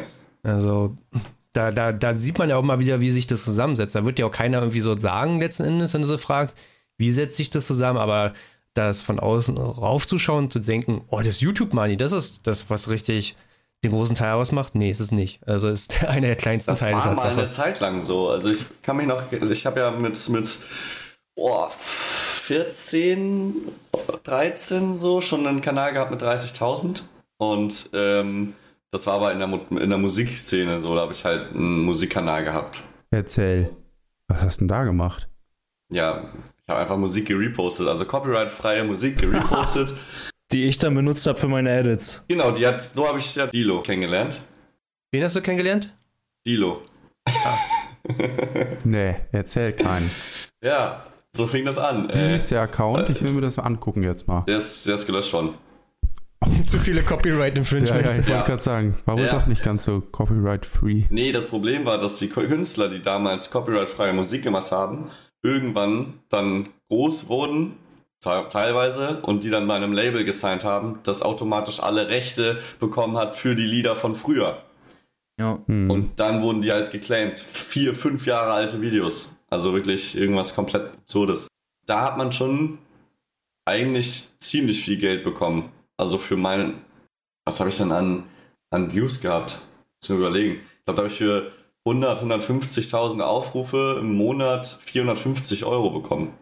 Was halt echt, also krass war für, für, für die Zeit. Aber damals war es auch, da warst du noch so besonders mit so 10.000 Abonnenten und heute bist du halt besonders, wenn du eine Million hast. So, das ist halt, es gibt jetzt viel mehr Leute, die YouTube machen, es gibt viel mehr Leute, die Videos produzieren. Ergo gibt es auch, äh, ist der Pool an Werbern vielleicht ein bisschen mehr geworden, aber der, die Fläche, auf denen das ausgeteilt wird, ist äh, natürlich viel größer geworden. Hm. So hat man halt damals für ein für, für ein 1000 Klick-Video äh, einen höheren Preis bezahlt, weil es halt noch was Besonderes war. Weil es halt, ein- okay, du kriegst 1000 Leute. So. Und jetzt kriegen. Eigentlich hätte David viel früher anfangen müssen mit Vlogs. Also David hatte ja früh schon die Aufrufzahlen gehabt, aber hatte ja diese Edits gemacht. Und Mhm. hätte da schon damals schon diese Vlogs etabliert, aber gut, da kam er halt einfach, hat er wahrscheinlich in diesem Zeitraum ja auch schon den Zeitraum abgefasst, wo Vlogs da sind und einfach zu produzieren sind, aber halt auch du mit den Views halt auch Geld machst, ne? Ein bisschen Timing gewesen letzten Endes, so. Ja, oh, wir haben ja, wir haben Milan haben uns, äh, Milan und ich haben uns vor zwei Tagen mal auch alte David Boos Videos wieder angeschaut. Da sind wir so ein bisschen nostalgisch äh, durchs YouTube-Game gesteppt und haben uns so Leute angeguckt, mit denen man halt, die man früher vielleicht angesehen hat, als jemand, der nicht Motorrad fährt. Weil Milan Mhm. und ich dann gemerkt haben, dass wir viele Leute schon nur durch das Motorradfahren kennen, die wir früher aber halt geguckt haben, so wie Leute uns zuhören oder gucken. Hm. So, weißt du, als, als, als Fan irgendwo. Und irgendwann ist man dann zusammengestoßen in, in, im Laufe der Zeit. Und dadurch ist dann eine gute Freundschaft entstanden. Und bei David haben wir gesehen, der hat schon relativ früh angefangen mit Vlogs. Also keine Motovlogs. und- Also ich würde sagen, dieses und man dann zusammenstößt und dann Freunde und so, das war bei mir eher die Ausnahme. Also ähm, Bei mir ist es krass. Also eigentlich man, das, Du ja. musst einfach nur in Hamburg leben. ja. Auch ganz interessant, ich habe auch mit Dilo drüber gesprochen, weil wir haben jetzt auch noch einen Einspieler von Sören, von Blackout, und wir hatten darüber gesprochen, dass ich das immer so wahrgenommen habe von Sören, dass das eher so ein, da hat es irgendwann geklickt und dann ist es auch ganz schnell steil gegangen und der hat einiges mitgebracht an Persona, was gut funktioniert hat. Also Sören kann ja sehr gut reden, kann sehr gut diese Vlogs machen und so, und ich glaube, das ist denen so ein bisschen gegeben.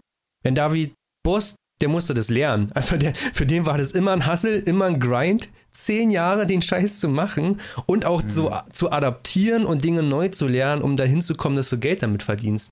Ich würde einfach mal die, die, die zwei Einspieler mal oder den Einspieler mal von Sören einspielen, also von Blackout, ob es irgendwann mal ein Traum war oder ab wann wurde ein Traum. Mit der Vorstellung natürlich. Hallo, ich bin Sören oder auch bekannt unter dem Pseudonym Blackout. Bin Social Media Influencer, vor allem im Motorradbereich. 27 Jahre alt und ich komme aus Hamburg. Vom Motorradfahren zu leben war überhaupt gar keine Idee. Also als ich damals angefangen habe, Motorrad zu fahren oder Zweirad 2009, ähm, war Social Media insgesamt noch gar nicht existent oder auf dem Level, auf dem es heute war. Und auch später dann, als es Social Media und YouTube länger gab und das schon etabliert war, war das nie ein Traum oder auch nur die Idee, überhaupt damit Geld zu verdienen, sondern am Anfang hat es mir einfach gefallen, Feedback zu bekommen und einfach fremden Leuten da draußen irgendwelchen Content zu liefern, der auf einer ganz anderen qualitativen Ebene war, als er das heute ist. Und es hat mir einfach selber sehr viel Spaß gemacht, Videos zu schneiden, Fotos zu machen von meinem Motorrad oder von meinen Ausflügen und die mit den Leuten da draußen zu teilen. Ähnlich wie bei David als Hobby mit Leidenschaft angefangen. Ganz normal und hat sich ja was daraus entwickelt. Und dann gibt es ja Leute, die hatten schon früh eine Idee davon, irgendwas mit Motorrädern zu machen, beruflich. Und ich glaube, Annika, die Freundin von Sören, kennt ihr ja auch, auch hier schon Gast gewesen im Podcast, war durchaus so eine, die ja im Prinzip ja auch einen, einen beruflichen Weg eingeschlagen hat, der ja auch in der Motorradbranche halt tätig ist. Ne? Also die hat ja damals bei Luis gelernt. Das heißt, sie ist ja nicht als Influencerin in, diese, in den Bereich bekommen, davon zu leben. Ich weiß noch damals, ähm, da kannte ich Annika auch schon. Ich habe sie auch kennengelernt, bevor sie irgendwie auf YouTube und so aktiv war. Und ähm, bin ich irgendwann in so einen Louis-Laden reingegangen und dann lief da einfach in so einem Werbefilm, war Annika dann drin. ja. Das weiß ich noch, das war eine witzige Zeit. Ja. Ich, stell, ich äh, mache hier die zwei Abspieler mal. Okay, hi, ich bin Annika. Ich bin Influencer. Das Wort mag ich eigentlich überhaupt nicht, aber so ist es. Ja, ich lebe vom Motorradfahren und ich finde es einfach super krass. Ich wertschätze das jeden Tag einfach, weil das einfach das Größte ist für mich, einfach Hobby leben zu dürfen, von der Leidenschaft sozusagen. Es fing ja schon an mit meiner Ausbildung. Ich habe die ja bei Luis gemacht und da war auch direkt eine Frage, ob ich es empfehle oder nicht, ob man da auch was dazulernt im Motorradbereich und ja, es kommt halt immer darauf an, in welchen Bereichen du arbeitest. Ich konnte zum Glück in alle Bereiche mal reinschauen. Also auf jeden Fall lernt man was dazu. Man gerade im Technikbereich lernst du äh, viele Sachen über das Motorrad. Alleine kommen auch viele Fragen schon auf, wenn einfach mal ein Kunde vor dir steht und was über sein Motorrad wissen möchte und du darüber dir auch selber gleich Informationen machst. Ja, da lernst du auf jeden Fall nebenbei was und du kriegst auch so in anderen Bereichen viel mit, wie bei der Bekleidung, dass du weißt, okay, wie muss Motorradkleidung sitzen und so weiter und auch vieles durch Kundgespräche einfach. Die erzählen dir viel über dein Motorrad und über Technik. Ja, aber die meisten Sachen denke ich wirklich im Technikbereich, einfach weil du dich auch einfach so damit auseinandersetzt. Aber trotzdem jetzt nicht so viel, wie wenn du jetzt Mechatroniker oder sowas lernst. Zeigt ja auch auf, vom Motorradfahren zu leben oder in dem Bereich Motorrad, Hobbybereich, da gibt es halt auch verschiedenste Berufe. Annika hat eine Lehre gemacht bei Luis, glaube ich, als Einzelhandelskauffrau. Irgendwas so in der Art heißt das dann letzten Endes. Wir hatten auch mit Nina ja schon eine Folge aufgenommen, die ist ja Mechanikerin, macht eine Lehre bei KTM. Wir hatten mit Yannick eine Folge aufgenommen, der ist selbstständig mit einer Werkstatt, mit einer Werkstatt äh, es ist halt nicht immer so, dass wenn man sagt, man will von Motorradfahren leben oder mit dem Thema, dass es immer dieses Influencer sein muss. Und ich glaube, das wollen wir auch mal so ein bisschen nochmal klarstellen. Ist eigentlich schon lustig, dass wir sagen, wir machen jetzt eine Folge vom Motorradfahren leben. Und heutzutage heißt es gerade nur, ähm, Influencer zu sein. Und vor zehn Jahren war das halt Mechaniker im Einzelhandel, Motorradbereich, Rennfahrer. Ich weiß nicht, und wir reden gerade nur über Influencer, die mit Motorradfahren leben können. Das ist eigentlich komisch. Ich, ich glaube auch, dass aber so ein normaler Berufsweg viel transparenter ist letzten Endes für die Leute, die von außen stehen. Also du weißt ganz genau, wie so eine Lehre abläuft zum Mechatroniker oder dergleichen. Währenddessen das Influencer-Game ja so ein bisschen, ja, man guckt von außen rauf, man bildet sich eine Meinung, aber es muss ja nicht immer dementsprechend. Wir haben ja auch die Jungs ja nochmal gefragt, was der beste und der schwierigste Teil ist. Und da werden die Leute ja auch so ein paar Punkte bringen, wo du denkst, ah, okay, das sieht man von außen nicht. Aber was auch interessant ist, es muss ja nicht zwangsläufig ein Beruf sein, den man lernt, der was mit Motorradfahren zu tun hat. Ne? Also du kannst ja einen Beruf lernen, der sehr allgemein ist und dann in die Branche gehen.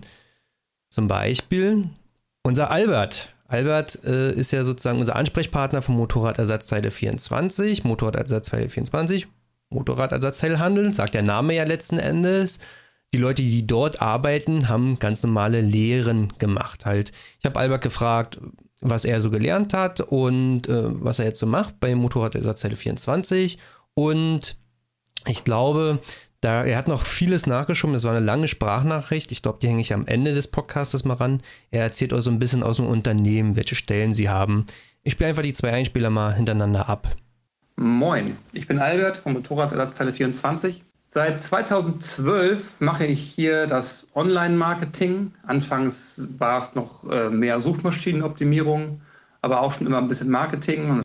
Und ähm, genau, anfangs war es wirklich äh, irgendwie den Shop für Google schick machen und jetzt mache ich ganz viel Influencer-Marketing, Instagram. Und da habe ich mich dann jetzt sozusagen aufs Influencer-Marketing spezialisiert äh, und mache aber nebenbei noch so ein bisschen Google-Optimierung weiter und Marketing im weitesten Sinne. Ja. Gelernt habe ich mal IT-Systemkaufmann ähm, bei einem Unternehmen für Arztinformationssoftware mit einem Schwerpunkt auf Netzwerktechnik, also komplett motorradfremd. Und mein Chef hat mich 2012 geholt, weil jemanden brauchte, der den Shop, wie gesagt, für Google schick macht. Google-Optimierung, Suchmaschinenoptimierung. Also ich hatte mit Motorrädern so in der Ausbildung überhaupt gar nichts zu tun. Inzwischen gibt es meinen Beruf sozusagen auch als Ausbildungsberuf. Und das kann ich auch im Übrigen nur, nur jedem empfehlen. Also wenn dich jemand gerade fragt, was er vielleicht lernen soll, dann ähm, gibt es den Beruf des Online-Marketing-Kaufmanns. Das ist eine Schnittstellenfunktion zwischen, ich sag mal, äh, Bürokaufmann, eben auch mit Anteilen von Marketing und Online-Marketing. Dilo, du bist ja jetzt hauptberuflich ja im Prinzip in so einem Industrieunternehmen beschäftigt, machst da aber Medien quasi. Könntest du dir vorstellen, in, sagen wir mal, in deiner Stadt gäbe es einen Hersteller für Federelemente für Motorräder. Könntest du dir ja vorstellen, bei denen das anzufangen und dasselbe zu machen? Weil dann bist du ja irgendwo am Motorrad und dann bist du ja auch irgendwo bei dem, was du ja beruflich machst und gelernt hast machen willst. Ja, habe ich schon mal überlegt, aber es ist halt wieder dieselbe Branche, in der ich mich im Hobby bewege. Und da ist dann wieder die Frage, mache ich mir damit mein Hobby kaputt? Ist die Schnittmenge zu nah? Oder bin ich lieber in einer komplett anderen Branche, in der ich fremd bin und halt auch mit offenen Augen am Start bin? Ich glaube, es ist so besser. Nick, wie, wie wäre es für dich, wenn du jetzt sagst, okay, du baust primär Webseiten oder das, was du halt machst, letzten Endes halt für Unternehmen aus der Branche? Also, wenn jetzt mal KTM Moskwana um die Ecke kommt und sagt, ey, ich hätte da äh, einen Job für dich, dann ähm, ja, also irgendwie kann ich es mir vorstellen, aber einerseits bin ich so glücklich mit der jetzigen Situation, dass ich mir das immer frei einteilen kann und jetzt nochmal fest irgendwo auch im Motorradbereich für eine Firma zu arbeiten, ja, entspricht eigentlich nicht dem, was ich eigentlich möchte. Weil leider ist es ja so, dass viele Firmen und auch die großen Konzerne da eher so dieses ähm, feste Arbeitszeiten morgens hin, abends zurück und ich bin halt manchmal so, morgens habe ich dann halt vielleicht mal keinen Bock und oder später Bock oder nachts erst Bock zu arbeiten. So und so kann ich mir das halt bisher immer sehr gut einteilen mit Arbeit. Selbst wenn, wenn KDM jetzt sagen würde, jo, ich würde es wahrscheinlich nicht machen wollen. Milan, was wäre jetzt, wenn jetzt KTM kommt, BMW, großer Hersteller und sagt, okay, jetzt wollen wir hier mal so langsam mal unser ganzes System neu aufräumen, wir wollen die Digitalisierung starten Würdest du sagen, oh, dann, also sagen wir mal, wenn es KTM ist versus Scheffler oder so, ganz normale Industrieunternehmen. Safe, auf jeden Fall. Ähm, weil da aber auch der Schwerpunkt mehr auf der Digitalisierung liegt. Also ich meine, trotzdem sind so Firmen wie KTM und ähm, also finde ich eine coole Firma. Wenn man sich damit einbringen kann mit dem ähm, Schwerpunkt, den man sonst hat, dann wäre das cool. Also ich hätte auf jeden Fall Bock. Ich würde das machen. Ja, aber auch, wie gesagt, weil der Schwerpunkt da nicht so drauf liegt, dass ich mein Hobby, sage ich mal, da zum Beruf mache, sondern weil ich mit einer Firma, die ich durch das Hobby, mit der ich durch mein Hobby sympathisiere, dann meinen Wunschberuf ausüben kann. Ne? Ja, was eigentlich der beste Kompromiss ist. Also ja. wir, wir stellen fest, lernt einen Beruf, in dem ihr sozusagen das Feld relativ offen ist oder wie halt Albert sagt, den Online-Kommunikations... Äh, oh Gott, ich habe den Beruf vergessen. Ich hänge das einfach hinten ran, was Albert erzählt hat. Er erzählt auch eine Menge zu den Berufen normal und dann kann man halt sagen, okay, dann arbeitet man halt in mal in der Motorradbranche oder so. Ist ja sogar so, dass man im Verkauf arbeitet. Bei Motorrädern kann man ja auch genauso im Verkauf von Autos arbeiten. Also ich kenne Leute, die haben da auch geswitcht letzten Endes. Und ich glaube, das ist so der beste Weg, um einen guten Kompromiss zu machen, was Hobby und der richtige Beruf anbelangt, mit dem man Geld verdienen möchte. Da haben wir jetzt ein paar Einspieler wieder von den Influencern und da habe ich den, die ganzen Leute gefragt, wann dann für die der Punkt kam. Weil irgendwann ist ja so der Punkt da, wo du sagst, jetzt lebe ich davon. Ne? Bis zu einem gewissen Part ist das alles immer so Hobby und ein bisschen Geld dazu, aber irgendwann sagst du, boah, jetzt lebe ich davon, entweder kündigst du deinen Hauptjob oder machst halt gewisse Schritte. So, das habe ich die Jungs gefragt. Wir fangen einfach mal an. Hm, mit Sören. Das Ziel davon tatsächlich zu leben kam irgendwann 2017. Ein Jahr zuvor, 2016, hat es angefangen, dass Social Media richtig durchgestartet ist bei mir. Da ist, sind die Kanäle richtig durch die Decke geschossen. Und ich habe echt viele, viele Leute erreicht. Da hat es dann angefangen mit AdSense, dass ich tatsächlich 20, 50 Euro tatsächlich sogar am Tag damit verdient habe. Und ich nebenbei als Barkeeper gearbeitet habe und dachte, krass, ich sitze in einer 8-Stunden-Schicht oder stehe in einer 8-Stunden-Schicht hinter der Bar und bekomme mit Mindestlohn 8 Euro oder 8,50, was es damals war, 68 Euro. Oder nach der Arbeit fahre ich noch ein, zwei Stunden Motorrad, schneide das fünf bis zehn Stunden. Damals habe ich noch ultra lange gebraucht, um Sachen zu schneiden, weil ich das alles mir selber beigebracht habe und kann tatsächlich fast das gleiche verdienen wie bei meiner Arbeit. Und da war irgendwann der Punkt gekommen, wo ich dachte, krass, und das nur in, in weniger Zeit als beim wirklichen Job. Das heißt, wenn ich Fulltime da reingehen würde, könnte man das noch ver vergrößern und dadurch dann tatsächlich davon leben. Aber der Gedanke kam auch nur, weil ich damals extrem geringe Fixkosten hatte. Ich habe in einer WG gelebt und habe für das Zimmer 300 Euro im Monat bezahlt und der Rest war einfach Essen und Versicherung und so. Das heißt, ich hatte Fixkosten von unter 1000 Euro. Und das habe ich dann 2017 schon mit YouTube geschafft und dachte mir, jetzt packe ich den Schritt, jetzt versuche ich das. Ähm, und falls es nicht klappt, hatte ich immer die Rückendeckung sozusagen von meinem Arbeitgeber. Dann kriege ich wieder ein paar Schichten in der Bar. Und somit hatte ich eine kleine Sicherheit und bin das Risiko eingegangen. Ganz interessant. Das ist halt auch das, was Dilo sagt, oder beziehungsweise was wir ja sagen, wenn du an gewissen Punkten Leben bist, wo du ja ein normales Einkommen hast durch deinen Arbeitgeber und gewisse Kosten, die ja schon hast, du hast ja halt ein Motorrad gekauft, eine Wohnung oder dergleichen, weil seit fünf Jahren Geld reinkommt, dann ist natürlich halt irgendwo schwieriger, den Schritt zu gehen. Und wie Sören sagte, die Fixkosten waren für ihn so gering, dass auch die ganz schnell gedeckt waren mit dem Hobby und dann war der Schritt gar nicht so schwer gewesen. Oder, oder wie bei Nick damals, der dann mit seinem YouTube-Account 450 Euro im Monat verdient. Und da ist das dann fucking viel, wenn du 14 bist. Ne? Ja. Das ist natürlich auch nochmal. Da habe ich mit meinem mein Führerschein und die DT finanziert. Ich habe auch Annika mal gefragt, wann für sie der Punkt kam. Da ist es auch ein, ein relativ interessanter Punkt. Da sind es gar nicht so die Fixkosten, sondern. Also ein Ziel direkt hatte ich jetzt nicht.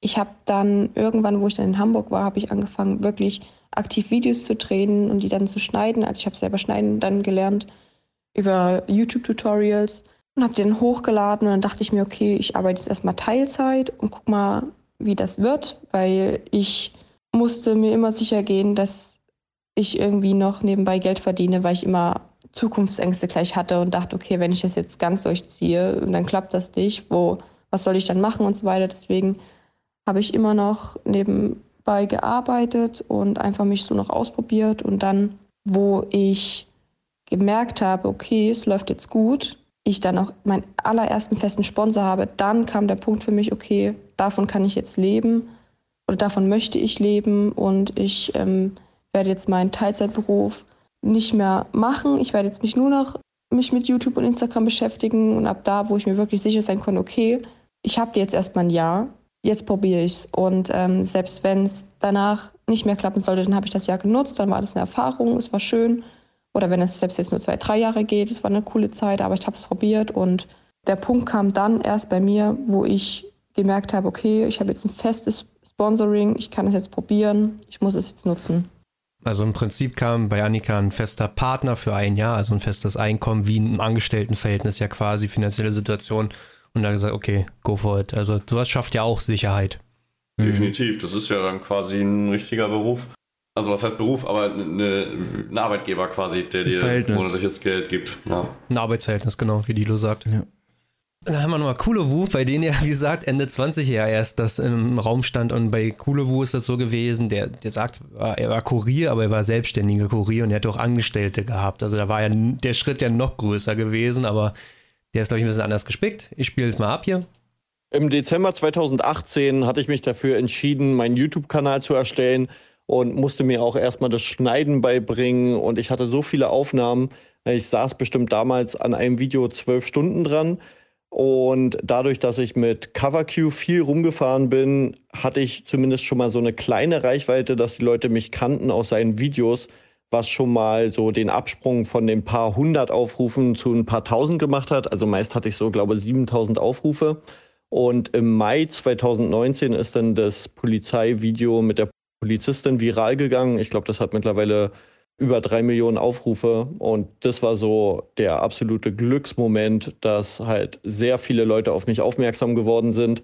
Und ab da hatte ich dann das Ziel, das hauptberuflich zu machen, aber ich war mir noch nicht sicher. Ich wollte noch ein halbes Jahr warten, ob das halt nur eine Blase ist, die platzt oder ob ich die Aufrufe halten kann.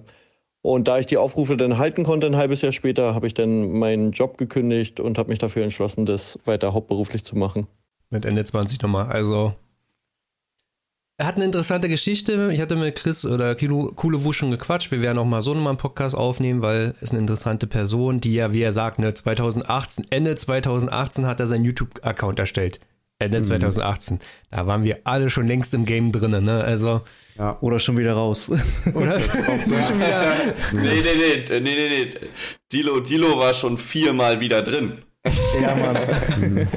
Aber das ist auch so eine Erkenntnis oder so eine Beobachtung, die finde, die letzten Jahre ähm, es öfter gab, dass so die Leute auch wie ein Moji oder so, die kommen aus dem Nichts und sind ja, sowas riesig. in so einer kurzen Zeit so groß.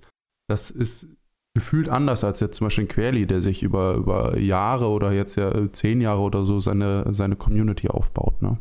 Ja. Ja, also wahrscheinlich ist die, die, die Fail-Rate viel höher, aber wenn es klappt, dann geht es gleich so hoch. Mhm. Ich finde es auch echt interessant bei Chris Kulewu, weil es einfach, also ich will jetzt nicht, ich weiß jetzt nicht, wie die Hintergründe bei Sören ähm, oder David sind, aber ich weiß nicht, Sören hat davon erzählt, dass er in einer Bar gearbeitet hat. Ich glaube nicht, dass in einer Bar arbeiten sein Traumjob war und das quasi sein, der Job, den er jetzt irgendwie die, die nächsten Jahre erstmal machen möchte, so wie es bei einem Chris dann halt schon mal war mit Mitte 20, 25. Mhm. Ähm, und dann ist der Sprung quasi sein Job den man gelernt hat, wo man vielleicht sogar für studiert hat, den aufzugeben und das zu machen. Oder halt, man ist eh gerade noch in seiner Anfang 20er Blase drin und dann steigt man daraus in, in dieses Influencer-Game. Ne? Deswegen finde ich es bei Chris sehr interessant. Jetzt haben wir ein bisschen über die Jungs gesprochen. Was würdet ihr sagen, hm, Milan, was ist der schwierigste Part, Influencer zu sein? Ich glaube, für mich wäre es, der eigenen Erwartung gerecht zu werden. Ich stelle mir selber immer sehr hohe Ansprüche das ist auch der Grund, weshalb so Sachen wie, ich habe auch schon viel Videos abgedreht und so, ne, irgendwelche Bike-Porns, die ich drehen wollte und so, die sind nie, nie weiter als von der Idee äh, und vielleicht auch mal ein paar Stunden Schnitt gekommen, aber nie bis zum Upload, einfach weil ich mir bei so Sachen die Erwartungen stelle, das soll perfekt sein, was auch mit Sicherheit nicht richtig ist. Ich dann auch immer viel zu viel drüber nachdenke, ähm, ob ich mich in zehn Jahren noch damit identifiziere. Und ich glaube, das wäre für mich der schwierigste Punkt daran. Ich glaube, da kann man gut die von Sören einspielen. Den habe ich auch gefragt, was ist der schwierigste Part am Influencer sein? Ich würde sagen, der schwierigste Teil dabei, Influencer zu sein, sind ständige Selbstzweifel, Erfolgsdruck, Hate und Missgunst. Zu dem letzten Punkt man ist als Influencer natürlich in einer positiven Situation, dass man für die Arbeit, die man, die man tut, tatsächlich relativ gutes Geld verdienen kann, wenn man es richtig macht. Und in Deutschland leben wir in einer sehr krassen Neid- und Missungsgesellschaft und da wird einem sehr stark das geneidet. Und der, das, was für mich persönlich dabei so hart ist, ist, dass ich immer denke, ich habe das angefangen daraus, weil ich Bock hatte, meinen Motorradalltag zu teilen und meine Freude anderen kostenlos zur Verfügung zu stellen und mal eigentlich 95 Prozent von allem, was ich tue, wenn nicht sogar mehr, ist immer kostenlos. YouTube-Videos, Twitch-Streams, Instagram-Fotos, dass Leute dann trotzdem so negativ sind und einen aufs Übelste beleidigen oder so, obwohl man eigentlich nur das tut, was man liebt und damit sein Geld verdient. So viel zu dem Punkt. Erfolgsdruck. Es ist natürlich so, dass wenn man eine wachsende Reichweite hat, dass ähm, die aber nicht immer bleibt. Das heißt, ich habe in kurzer Zeit relativ viele Abonnenten dazu gewonnen und da hat man auch mal Hype-Phasen und dann aber auch mal wieder Phasen, wo es vielleicht nicht so gut läuft, wo man nicht so interessante Videotitel hat.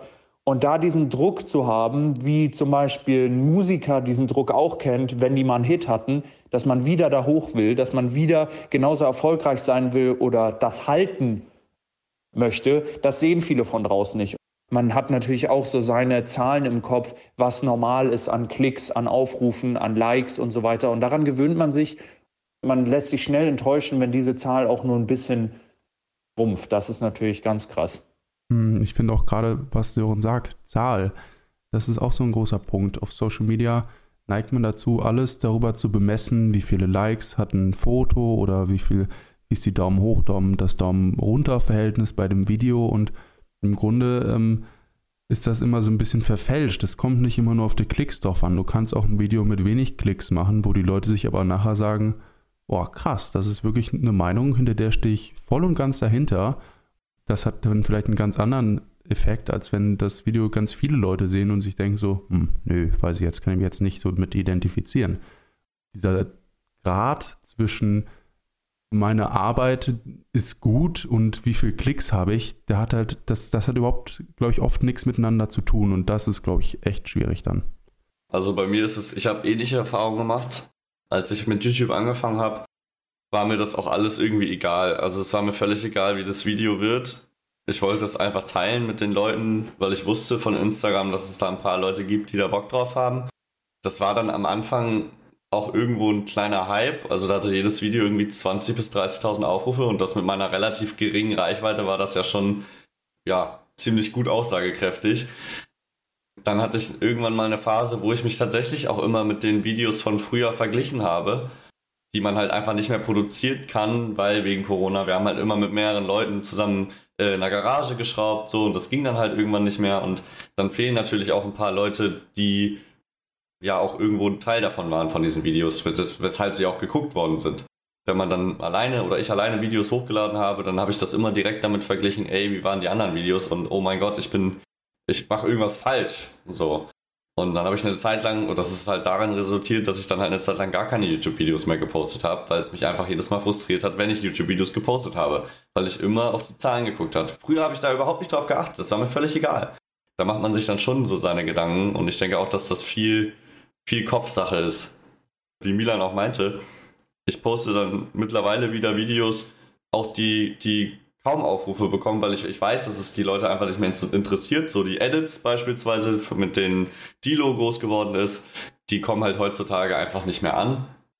Die Leute wollen halt einen Motovlog sehen oder, oder was Vergleichbares, so Schrauben oder sowas. Aber ich habe Spaß daran und ich weiß, dass es viele Leute auch, also nicht ganz so viele, aber ein paar Leute natürlich auch abholt, wenn ich solche Videos mache.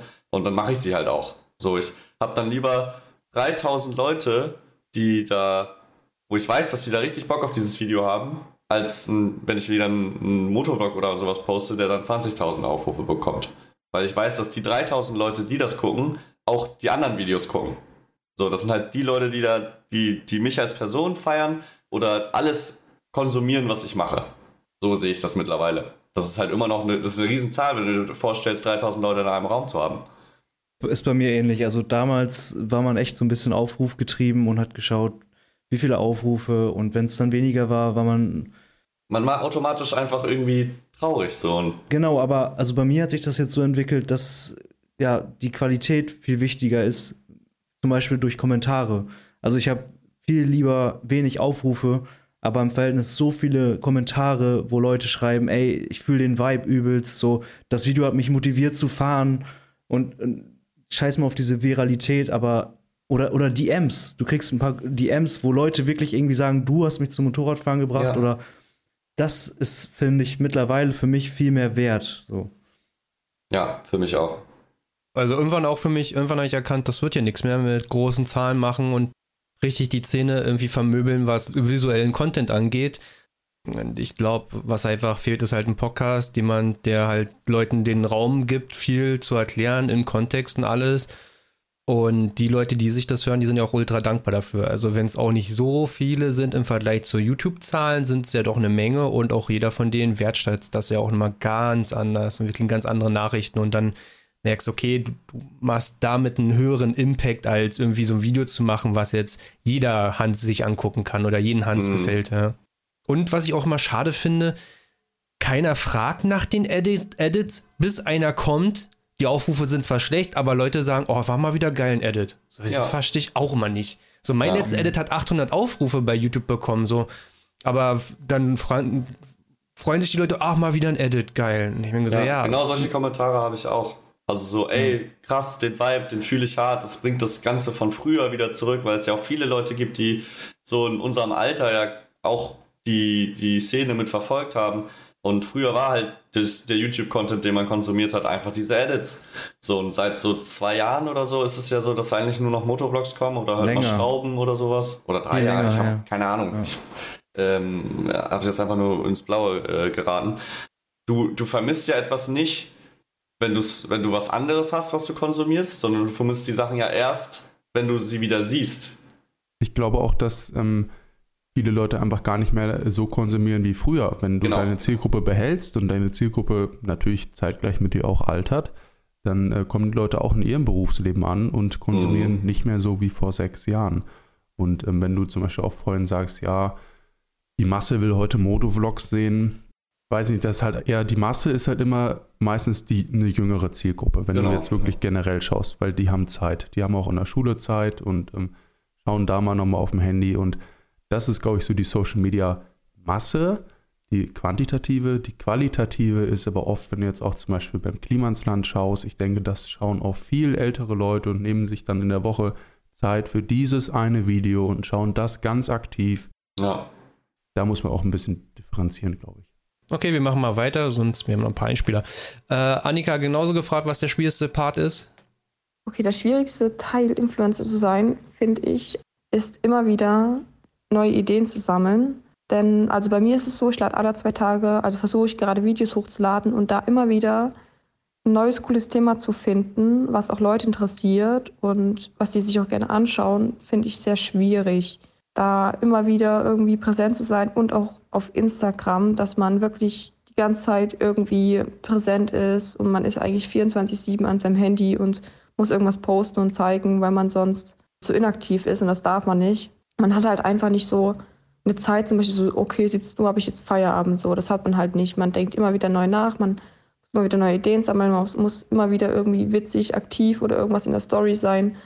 Und mit was ich auch am Anfang klarkommen musste, was für mich auch richtig schwierig war, ist, halt, mein, weil man halt so in der Öffentlichkeit steht, ist mit Kritik umzugehen. Sinnvolle Kritik, also das ist okay, aber so richtig Hate. Und wenn man jetzt zum Beispiel als Influencer so seinen ersten Werbepost hat, ist es ja für einen selber erstmal neu und ungewohnt. Und wenn man da als erstes richtig Hate bekommt, ich finde, damit umzugehen, ist richtig, richtig schwierig.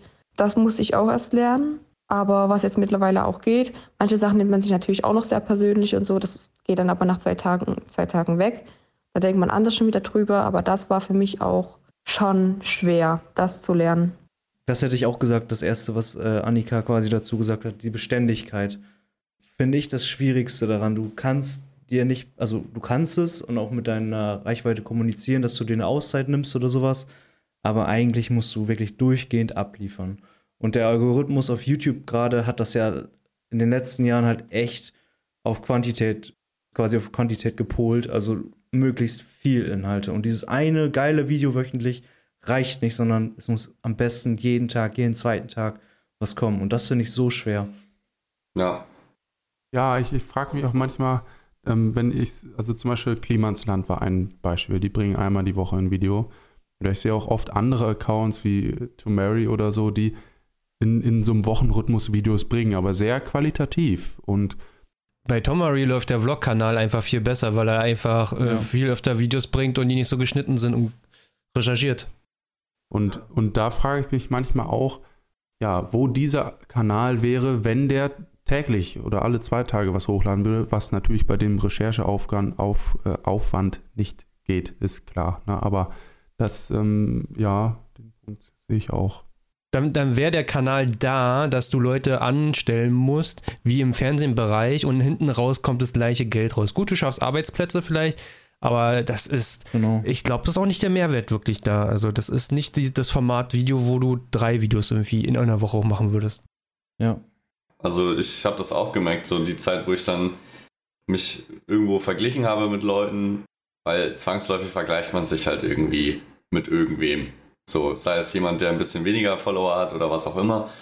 Da habe ich dann gemerkt, also auch gleichzeitig die Motivation verloren und dann ähm, halt auch wie, noch weniger gepostet, was daraus resultiert hat, dass wenn ich mal wieder was gepostet habe, dass halt die, die, ähm, die Reichweite nicht mehr da war. Bei Instagram genauso. Ich habe mal eine Zeit lang wie jeder jeden Tag ein Foto gepostet und es hat immer sehr gut funktioniert. Und wenn du dann mal eine Woche oder zwei einfach nichts postest, also weil scheiß Wetter oder was auch immer ist. Kein Bock. Kein Bock, auch großer Punkt. Dann merkst du das ab dem Moment, wo du wieder ein Bild postest. So, irgendwie ist das, du hast immer so im Hinterkopf diesen Zwang, ey, eigentlich heute, komm, los, hopp. Und mittlerweile ist es mir auch wieder egal. So, ich poste auch mal um 3 Uhr morgens ein Bild, wenn es gerade lustig ist, so. Hab halt mit mir damit, ja, bin damit fein, so, dass ich halt das immer noch so mache, wie ich es machen möchte, weil ich einfach keine Priorität mehr daran sehe. Oder keine, keine Priorität daran habe, äh, dass Sachen gut ankommen. Ja, ich hatte das auch Monate auf jeden Fall, aber ich glaube sogar jahrelang, irgendwie ein, zwei Jahre, dass ich jeden Tag immer um 16.30 Uhr gepostet habe. So und ähm, da habe ich dann, wenn du dann irgendwie mittags denkst, fuck, ich habe noch kein Bild, dann ähm, ist das scheiße. Und ich habe da nicht von gelebt und ich war da nicht finanziell von abhängig. Ne? Mir ging es einfach nur darum, ich wollte das Ganze optimieren. So, ich wollte den größtmöglichen Output aus meiner Arbeit, die ich reinstecke, machen.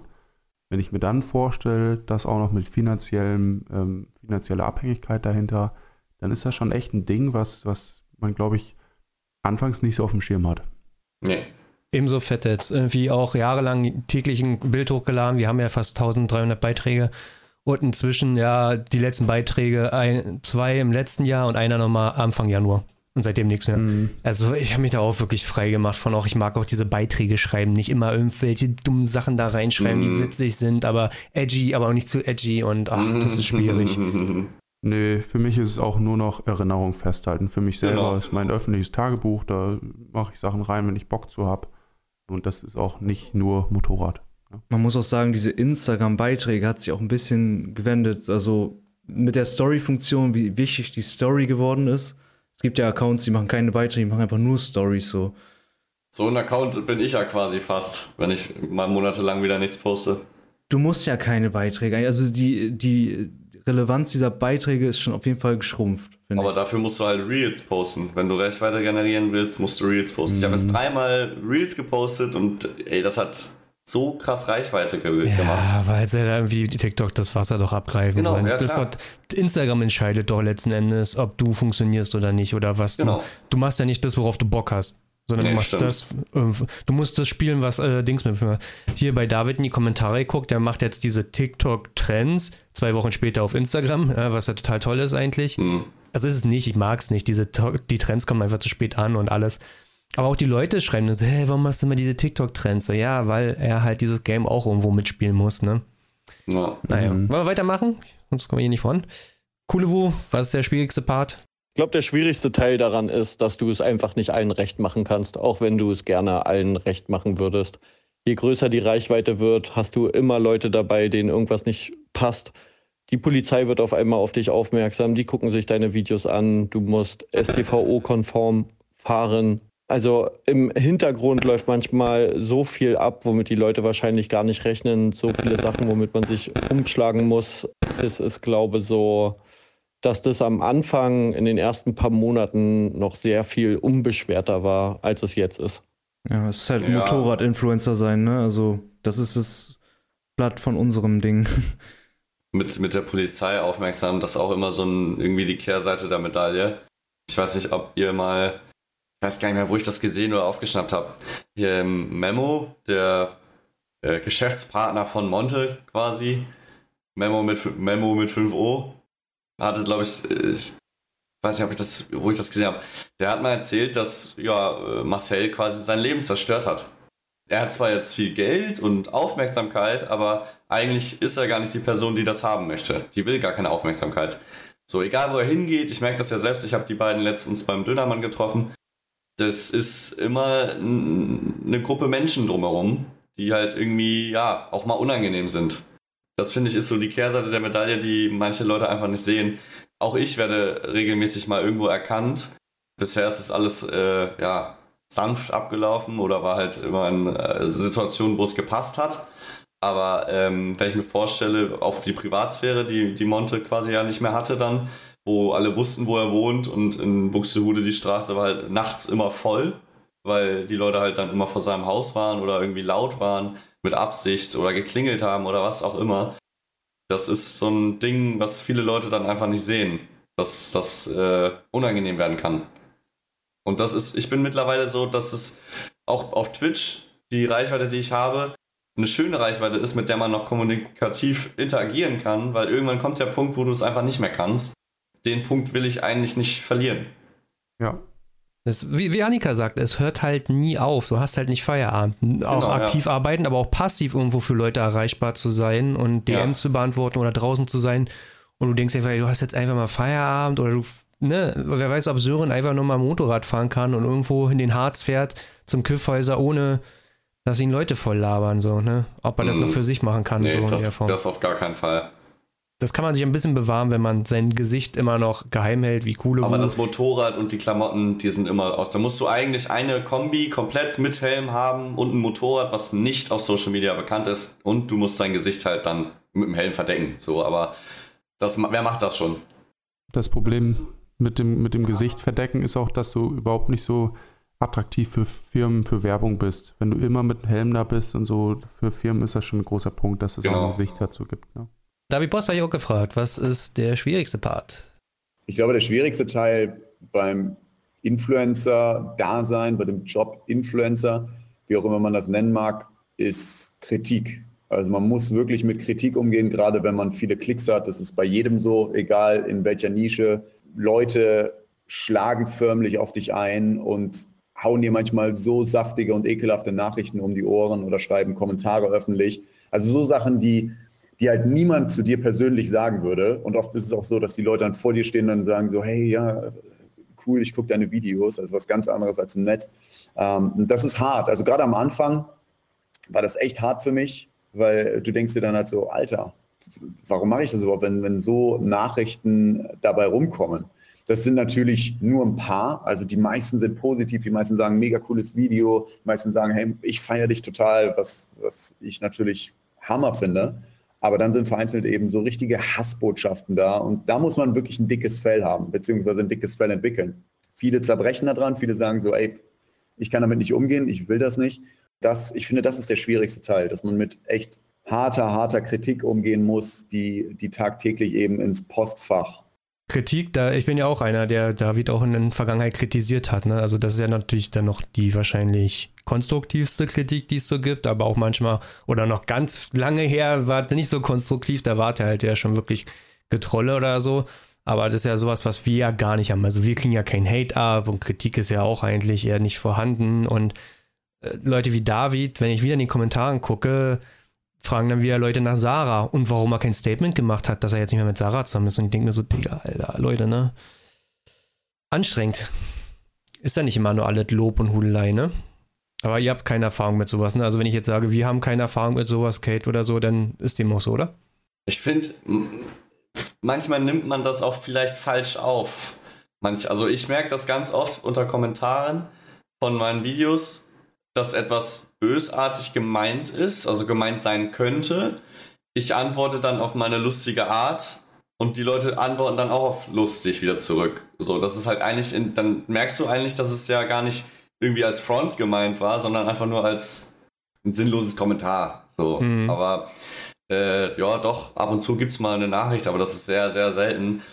Da komme ich einfach, ja, relativ gut mit zurecht, weil ich mich damit in, ja, meiner lustigen Art halt drüber lustig mache oder mich dann selber in die Scheiße reite, so. Mhm. Aber auch der, den Punkt mit Sarah, das verstehe ich auch. Dass da halt manche Nachrichten kommen, die halt vielleicht nicht geil sind. Ich fand auch immer so diese, man wird so oft gefragt, ey, wohnst du eigentlich hier, wohnst du da, wo wohnst du eigentlich, wo ist denn eigentlich deine Werkstatt? Und wo ich immer so denke, das, das möchte ich auch gar nicht jemandem sagen, den ich nicht privat kenne, so, ne? Und ähm, dann äh, weicht man eben immer aus, indem man dann grob sagt, ja, hier, ich, ich wohne in Münster, äh, obwohl ich gar nicht in Münster City wohne. Weil das sind immer so Fragen, finde ich, mh, du suggerierst ja ganz oft so ein freundschaftliches Verhältnis auf Mhm. Social Media und ähm, das ist auch cool. Gerade jüngere Leute vergessen das auch schnell, dass, dass man halt nicht, dass man sich eben nicht privat kennt und dass man dann auch, dass manche private Fragen dann halt auch ein Ticken zu viel sind einfach. Ja, das fand Sind ich denn jetzt immer, private Fragen schon Hate oder wie? Also wir waren Nein, ja beim nein, Hate kein eigentlich. Hate. Kein Hate. Nee, aber auch so ein Recht irgendwie darauf zu erfahren, was bei dir im Leben passiert. Ja. Ja, dieses Empathie fehlt meistens bei den Leuten irgendwie, dass die gar nicht darüber nachdenken, weil eigentlich geben sie sich mit bestimmten Fragen schon die Antwort. So, warum müssen sie es in Frage stellen? Warum wissen sie diese Informationen nicht? Weil die Person sie einfach nicht kundtun will. So. Und, mit dir, äh, ja. So. Genau, ja. Auch Milan, als wir äh, letztens zum Klimasland gefahren sind, da kam ja auch dann jemand mit dem Fahrrad angefahren, der Mika, weil der im Nachbardorf wohnt und der hat gesehen, dass du hier bist. So, und der ist dann straight mit dem Fahrrad hierher und wollte dann mit uns quatschen und war so richtig am Zittern und war richtig aufgeregt. Und irgendwo finde ich das toll und, und süß so, aber andererseits, Bro, das ist mein Zuhause so. Man kann halt fragen, so, weißt du, dann hätte ich auch gesagt, klar, komm rum, so, aber aus dem Nichts, da weiß ich, da habe ich immer ein schlechtes Gefühl, wenn ich mal ein bisschen länger unterwegs bin und hier niemand ist. Ja, ich weiß, was du meinst. Ich fand, dass Mika da aber noch, oder er jetzt in dem Einzelfall sehr respektvoll war und auch Ja. so das total verstanden hat, als wir dann los wollten und so. Der war da nicht aufdringlich, aber ich kann das Ja. nachvollziehen, dass das so, wenn da jemand vor deiner Haustür plötzlich steht. War das der Car-Spotter, Mika? Ja, ja, Ah. der Mika. Ja, mit dem waren wir auch mal auf einem Feld und haben ein Bierchen getrunken, so, aber, also er hat natürlich keins getrunken, war glaube ich noch zu jung, aber der hat uns da halt irgendwo mal gesehen und hat dann ein bisschen Zeit mit uns verbracht, was auch cool war. Wir haben ein Bild mit ihm gepostet, so. Es gibt auch Personen, die mir schreiben so, ey, ich habe was hinter dein Auto gelegt, so ein Paket mit Bier und Schokolade, so. Was auch cool ist, so, aber, jo, Bro, ich bin nicht zu Hause und du hast dich gefragt, so, es ist immer noch irgendwie, hätte er gefragt, darf ich das zu dir bringen, kann ich das da hinstellen, alles cool, so, aber, hm, schwierig manchmal. Ja, ich weiß, wir sind jetzt ja ein bisschen abgedriftet von äh, Hate zu so Persönlichkeit eingreifen. Also ich kann mal zu beiden was sagen. So unbegründeten Hate habe ich eigentlich auch echt noch nie gehabt. Wer soll dich denn auch hassen? Also ganz ehrlich, was musst du vom Mensch sein, um Dilo zu hassen, ey? Der Süßgott. Das ist jetzt schon das vierte Comeback und der ist immer noch nicht warte. wieder da. Ich war- da- das, das wollte ich jetzt gerade genau sagen. Also, diese, also begründetes Hate ist ja in Ordnung und ich bin ja selbst reflektiert. Und wenn ich verspreche, ich mache jetzt Videos, dann kommt nichts. Und dann schreiben Leute, äh, du hast gesagt, es kommen Videos. Dann sage ich natürlich, das ist Hate, der ist begründet so, ne? Da muss man einfach selbst reflektiert sein. Oder wenn ich jetzt den Content, äh, ich würde jetzt, keine Ahnung, ich würde jetzt äh, ja, Beauty-Videos machen, äh, dann kriege ich auch Hate. Also, Würde ich angucken. Ähm, ich glaube, Hate kommt aber oft an der Stelle, wo du damit Geld verdienst und Leute neidisch darauf sind oder wo du von KTM ein Motorrad gestellt bekommst. ja, da also, kommt so, Hate. ich meine, sowas hatte ich jetzt, also ich genau, und das war bei dir, ist bei dir, glaube ich, einfach nicht so der Fall. Ja, ja. Genau, und also deswegen Hate nur begründet, klar hat man mal hier oder da eine Insta-DM, die ein bisschen, ein bisschen komisch ist, aber das ist nichts, was in der Menge da ist. Und ja, persön in die Persönlichkeit eingreifen, da habe ich schon oft Situationen gehabt, die ein bisschen zu weit gehen. Weiß nicht, also ich wohne in einer relativ kleinen Stadt, wo ich mit dem, was ich mache, schon bekannt bin.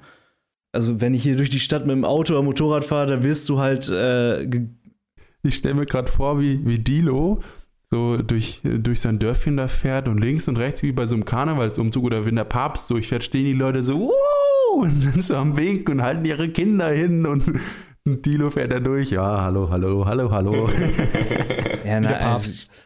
Nein, ist schon klar. Das, das ist ja auch überhaupt gar nicht schlimm, wenn man mal hier und da an der Ecke erkannt wird und, und dann man wird gegrüßt. Das finde ich mega cool. Also das, das freut mich immer. Ich sehe Leute auf dem Fahrrad.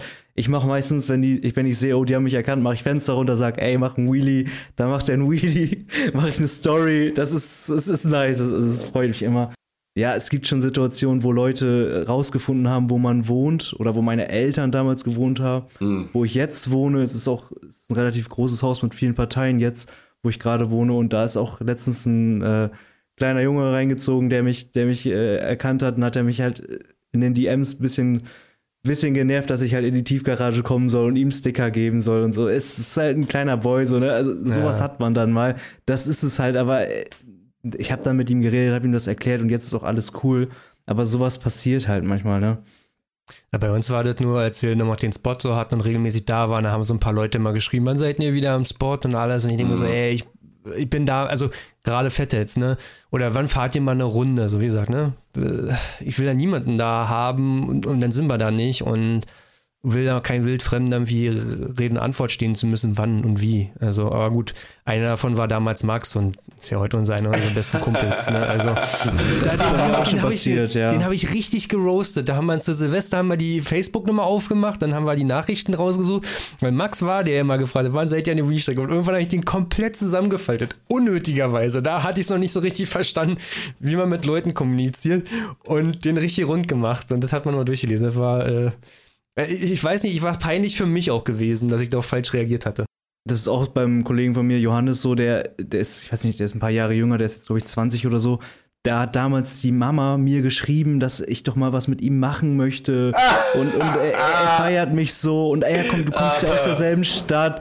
Und weißt du, ein paar Jahre später hängen wir halt auch legit so ab miteinander. Ne? Er ist zwar ein paar Jahre jünger, aber dann wurde diese Schwelle von 14 auf 18 oder dann so auf von 20 auf 25 ist dann halt anders, ne? Also wenn ihr an Dilo ran wollt, müsst ihr einfach eurer Mama überreden, dass die Dilo schreibt. Genau.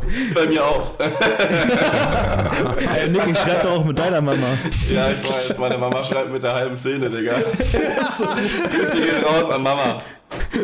Oh, Ist so. Gut, komm, wir machen weiter. Jetzt haben wir eine Menge negative Sachen gesagt, aber es gibt ja auch noch gute Sachen. Ich habe die Jungs auch gefragt, was ist der beste Ganz Part? kurz, ich glaube, das ist jetzt der längste Broadcast, den es bisher gab. Äh, Ist bis jetzt Oder? nochmal Nee. zwei nee. Stunden. Dilo, Okay, mit Max damals, so, mit Max weiß ich nicht, aber von uns, Stammtisch? ja, letzte war auch schon lang, komischerweise. Ja, okay, okay. Wir müssen ja, wir haben ja nur noch eine halbe Stunde, also, ne? Also deswegen, Blackout, was ist der beste Teil? Der beste Teil daran, Influencer zu sein, ist es auf jeden Fall, dass man die meiste Freizeit oder auch Arbeitszeit mit seinem Hobby verbringen kann, quasi mit den Dingen, die du liebst. Und jetzt gerade in meinem Fall viel Motorrad zu fahren, eingeladen zu werden auf geile Events, auf Pressetests, auf Rennstrecken, Offroad fahren, auch zu Events, wo du nur Teil bist, so wie der MotoGP, der Formel 1, dass man bei coolen Sachen dabei sein kann und quasi damit seinen Lebensunterhalt finanzieren kann. Und da geht es dann gar nicht darum, besonders viel dabei zu verdienen, sondern einfach wirklich darum, wie, wie, wie dieses eine schöne Sprichwort so schön sagt, such dir einen Job, den du liebst, dann musst du keinen Tag deines Lebens arbeiten. Und da steckt natürlich viel Wahrheit dahinter, weil ich weiß genau, wie es ist, für 5 Euro die Stunde Pizza auszuliefern und es zu hassen auf einem Roller und es regnet und es ist eklig und du kriegst kein Trinkgeld und hasst es. Und du denkst abends schon, scheiße, ich muss morgen da wieder hin. Wenn du einfach das machen kannst, was du liebst und morgens aufstehst und denkst, geil, jetzt fahre ich raus und teste die neue Super Duke und mache ein Video dazu und dadurch sein Geld zu verdienen, ist auf jeden Fall das Schönste, was man machen kann, weil mit der Zeit zu arbeiten verbringt man so viel Lebenszeit und dabei Spaß zu haben, ist auf jeden Fall der größte Wert. Und das übersteigt auf jeden Fall den finanziellen Aspekt. Ich habe noch nicht gesagt, dass äh, den Beruf, den ich auch mache, den, den mag ich auch gerne. Ne? Also das ist jetzt, das wird immer impliziert, dass man den Hauptjob, den man macht, den macht man ja nicht gerne. Und äh, man geht da morgen, Montag morgens wieder hin und kotzt ab. Ist bei mir nicht so und ich Ja. glaube, für uns alle ist das ja so, Nick hat's ja auch schon gesagt. Das war ja das, dass Sören halt irgendwie halt jetzt in einer Bar gearbeitet hat, Pizza ausgeliefert hat. Das war ja nicht sein, sein, sein Traumberuf, den er ohne Motorradfahren gemacht hat. Damit hat er halt sein, sein Leben finanziert. So. Hm. Ja. Da können wir später nochmal weiter drauf. Wir, wir gehen mal weiter jetzt so durch. Ich glaube, da gibt's auch nicht viel zu sagen. Also, was willst du darüber Mhm. diskutieren, wa- was, was die Jungs daran lieben? Ich, weiß- ich, ich kenne das Gefühl, ich weiß nicht, du wahrscheinlich Martin auch oder auch Milan oder ähm, Lauch, wenn man so zwei Wochen Urlaub hat von seinem Standardjob, so, dann habe ich immer genau dieses Gefühl, wie Sören gerade beschrieben hat.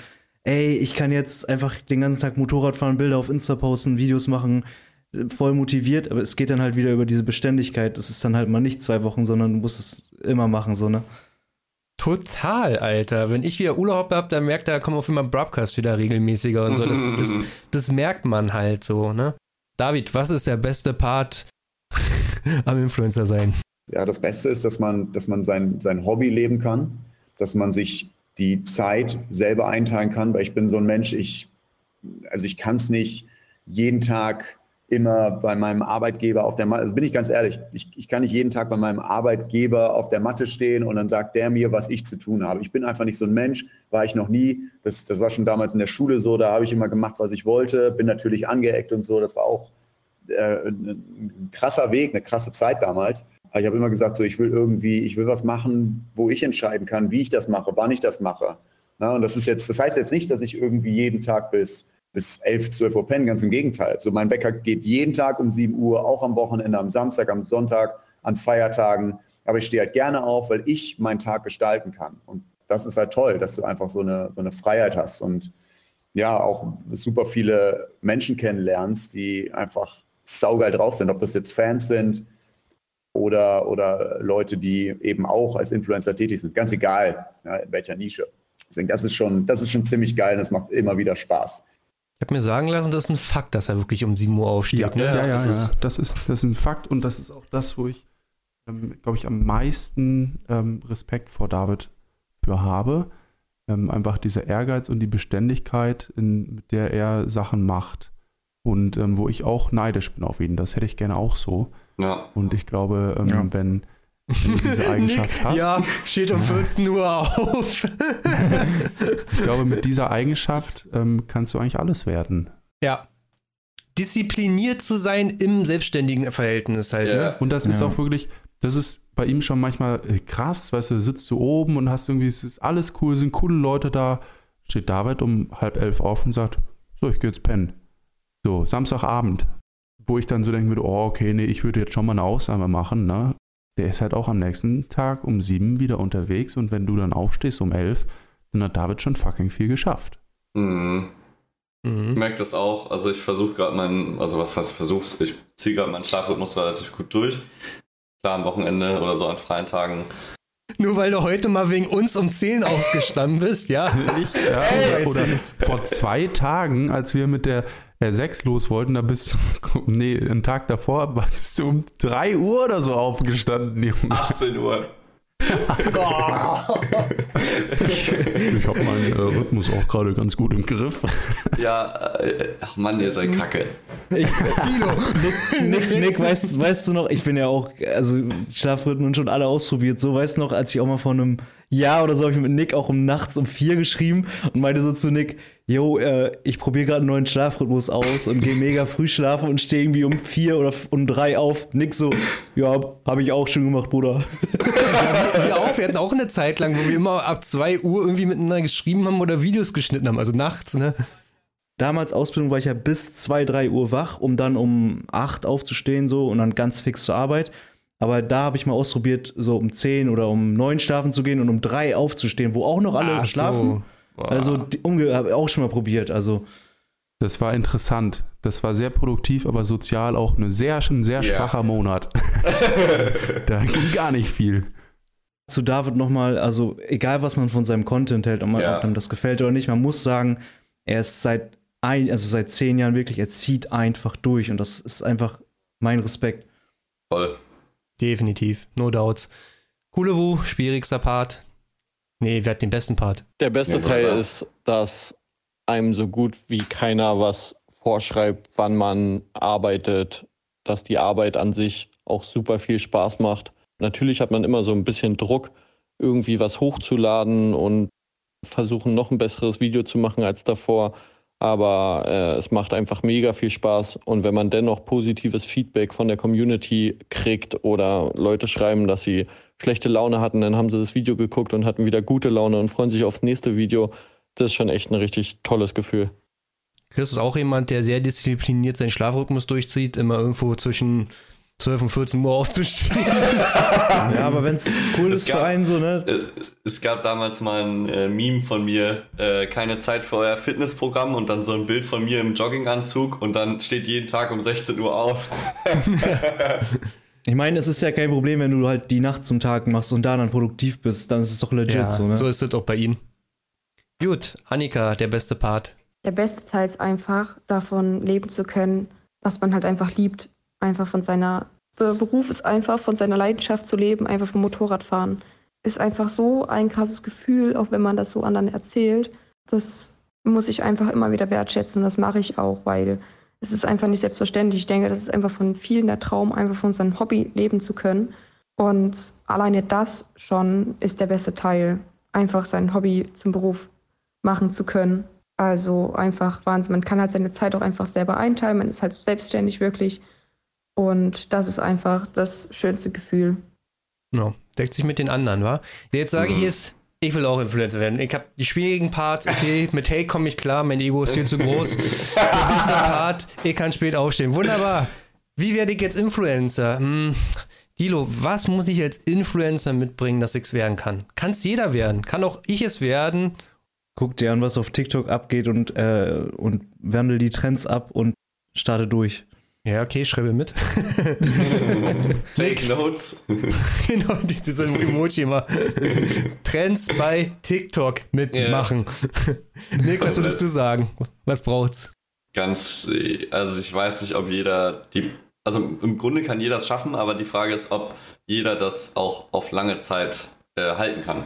Also jeder kann mal ein virales Video irgendwie äh, kriegen oder hat mal Glück mit dem TikTok-Algorithmus oder was auch immer. Und die Frage ist, was man dann im Nachhinein draus macht. Ich glaube nicht, dass jede Persönlichkeit dafür gemacht ist. Ich würde auch sagen, dass eine Persönlichkeit wie ich das auch nicht kontinuierlich durchziehen kann, weil ich einfach viel zu viel zu verkopft bin. Und du musst halt diese Disziplin haben, regelmäßig Content zu machen. Manchmal fällt es einem leichter, das weiß Dilo wahrscheinlich auch, aber manchmal hat man halt auch Phasen, wo du einfach keinen Bock drauf hast. Und sich da den, den Arsch zusammenzubeißen oder die Zähne zusammenzubeißen, da dann ähm, Content trotzdem zu produzieren und zu posten, da bin ich nicht der Typ für und ich glaube, da muss man schon sehr ehrgeizig für sein. Mhm. Okay, ich habe alle auch mal gefragt. Das sind auch ein bisschen längere Antworten, weil es nicht in drei Sätzen abgetan ist. Wir können gleich mit Annika anfangen, wo wir bei Annika waren. Boah, das ist auch eine schwere Frage.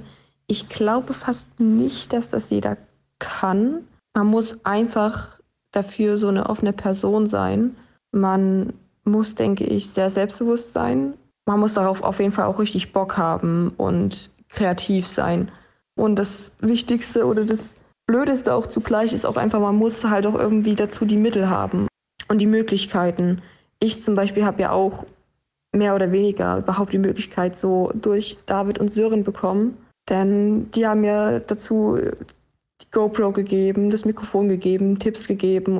Weil einfach so, auf einmal kriegt man das ja auch nicht hin. Und dann konnte ich auch am Anfang an deren Laptop schneiden, weil man braucht ja dazu auch ein spezielles Programm, das kostet auch Geld und alles Mögliche. Oh, das ist schwierig. Man muss halt auch dranbleiben. Das Wichtigste ist halt, dass man da nicht die Motivation verliert. Gerade die Anfangszeit ist halt mega schwierig, auch wenn es dann mal länger nicht läuft. Äh, man, wenn man immer nur niedrige Zahlen hat, zum Beispiel auf YouTube, man muss halt einfach weiter dranbleiben und das weiter durchziehen. Weil irgendwann wird man dafür belohnt. Das schaffen halt nicht die meisten. Und ich hatte halt das Glück, dass ich halt von Anfang an halt wirklich, wie gesagt, Unterstützung hatte von den Jungs und dadurch halt auch Push bekommen habe. Ich habe es ja relativ leicht gehabt. Da haben andere auf jeden Fall einen härteren Weg gehabt, die da auf jeden Fall länger dafür gearbeitet haben. Deswegen auch Respekt an alle anderen. Auch Sören hat das ja lange davor gemacht. Erst, glaube ich, nach drei Jahren oder so richtig Erfolg gehabt. Aber man muss auf jeden Fall dafür die Geduld haben. Und ich weiß auch, dass ich eventuell auch, wenn ich jetzt nicht am Anfang diese Unterstützung gehabt hätte, vielleicht auch nicht die Geduld gehabt hätte. Also ich glaube, nicht jeder ist so richtig dafür geeignet und könnte das leider schaffen. Das ist auch vieles so mit Glück verbunden und ich würde gerne was anderes sagen, aber es ist halt leider so. Und was sollte man beachten? Ja, dass man halt wirklich die Motivation nicht verliert, dass man immer da weitermacht und sich nicht von anderen runterziehen lässt und einfach sein Ding durchzieht. Sehr ehrlich, ne? Sehr ehrlich, sehr selbstreflektiert halt.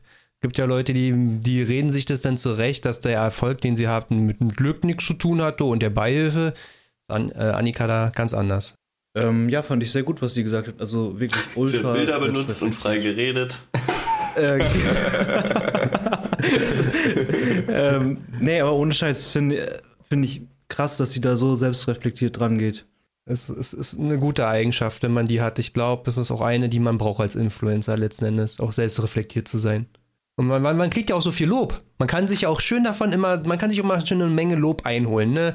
Kannst ja in den Stories ja schon die Stories so schreiben, so zielen, dass du dir dein Lob jetzt abholst und dein Ego boostest. Und wenn du da selbst nicht selbstreflektiert bist, dann verlierst du dich da drin. Blackout, kann's jeder schaffen.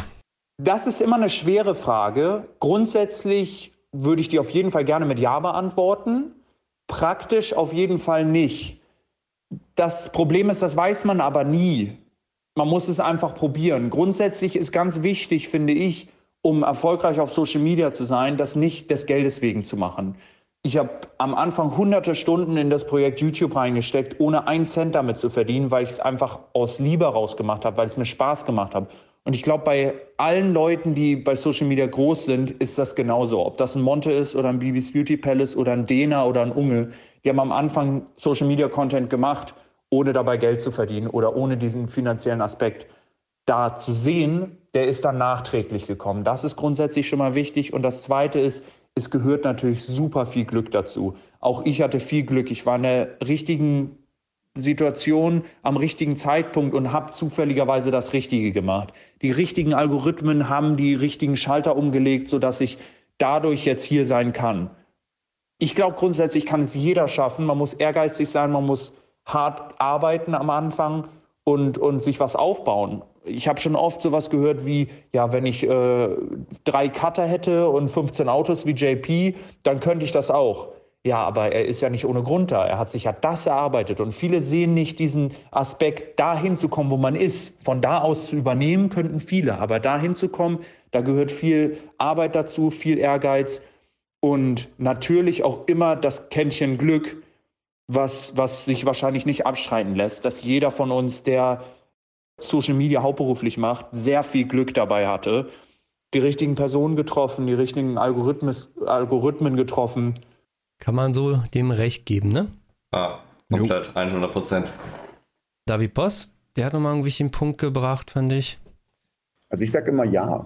Ja, also jeder, jeder kann, diesen, kann diesen Weg einschlagen, nur es hängt halt viel damit zusammen, was du bereit bist zu opfern. Nicht nur Zeit, sondern eben auch, auch, auch andere Dinge. Also äh, ich hatte eine Zeit, also es war eine krasse Zeit, da hatte ich, da hatte ich fast keine, keine sozialen Kontakte, habe mich voll reingehängt. Es klingt jetzt so verrückt, ne? aber damals zu der Epic Shit-Zeiten und so weiter, da war ich echt, da bin ich noch zur Schule gegangen. Bin zur Schule gegangen, war dann in der Firma, habe mir den Arsch aufgerissen und so. Also das war, das war wirklich krass. So, und ich habe halt alles dafür getan, damit das weiter nach vorne geht, damit ich weiter Motorrad fahren kann und so. Das war immer mein Ziel, weiter Videos produzieren kann. Also man muss wirklich bereit sein, alles zu geben und vor allem über einen langen Zeitraum, weil wie lange mache ich das jetzt schon? Ich bin seit, seit über zehn Jahren mit Motorradvideos auf YouTube unterwegs. So, das ist eine lange Zeit und ich bin noch viel, viel länger auf YouTube unterwegs. Also das hat also bestimmt fünf Jahre gedauert, bis da irgendwie mal ansatzweise ein paar hundert Euro bei rumgesprungen sind. Ne? So, das ist halt am Anfang investieren, investieren und am Ende kriegst du dann einen Return. Also sagen wir mal, du hast ein Ziel vor Augen, ja, da willst du hin, konkretes Ziel. Und du gehst jeden Tag einen Schritt darauf zu. Dann wirst du irgendwann da sein. Du weißt halt nur nicht, wann das sein wird. Das kannst du nicht genau abmessen. Aber wenn du jeden Tag einen Schritt gehst, dann wirst du irgendwann da sein. Das heißt, man darf einfach nicht aufgeben. So, das, das sollte man beachten. Einfach nicht aufgeben und, und auf jeden Fall nicht auf die Leute hören, die sagen, ja, das ist Quatsch, was willst du denn damit? Oh Gott, ja, klar, du bist YouTuber. Da gibt es nämlich viele. Da gibt es super, super viele, deswegen auf die sollte man einfach, auf die sollte man scheißen. Also mit so Leuten würde ich mich auch nicht abgeben, weil die ziehen einen runter, sondern eher mit den Leuten Zeit verbringen, die sagen, hey, pass auf, ich finde das geil, mach das weiter, ich supporte dich da. Ja, und dann einfach machen. Einfach machen, die Leidenschaft ausleben und den Leuten da draußen zeigen, was man für ein Typ Mensch ist. Ja. Du gibst halt auch Dinge auf. Du zahlst auch einen Preis, ne? Ja, ja, logisch. Also das, also das war ein sehr geiler Vergleich. Der hat mich jetzt gerade schon gut abgeholt. Heute Abend Also das könnte auch. das könnte, das könnte äh, morgen um 7 Uhr aufstehen. Martin, mach doch jetzt das E-Book, also wie man vom Motorradfahren lebt, und das ist das Intro dann. Oh, warte, der hat da noch ein bisschen rausgehauen. Also, David, du hast dich so ein bisschen meiner äh, Soundpalette hier verewigt, mein Soundboard, da kommt noch was. So, jetzt, gut, jetzt haben wir das ganze Thema ja eigentlich so ein bisschen mal so abgesprochen, so, aber ich wollte noch mal ganz gerne wissen, manche sind ja da so reingestolpert, ohne eine berufliche Karriere wirklich anzufangen. Und deswegen habe ich die auch gefragt, Mensch, was wärt ihr denn geworden, wenn es nicht geklappt hätte? So.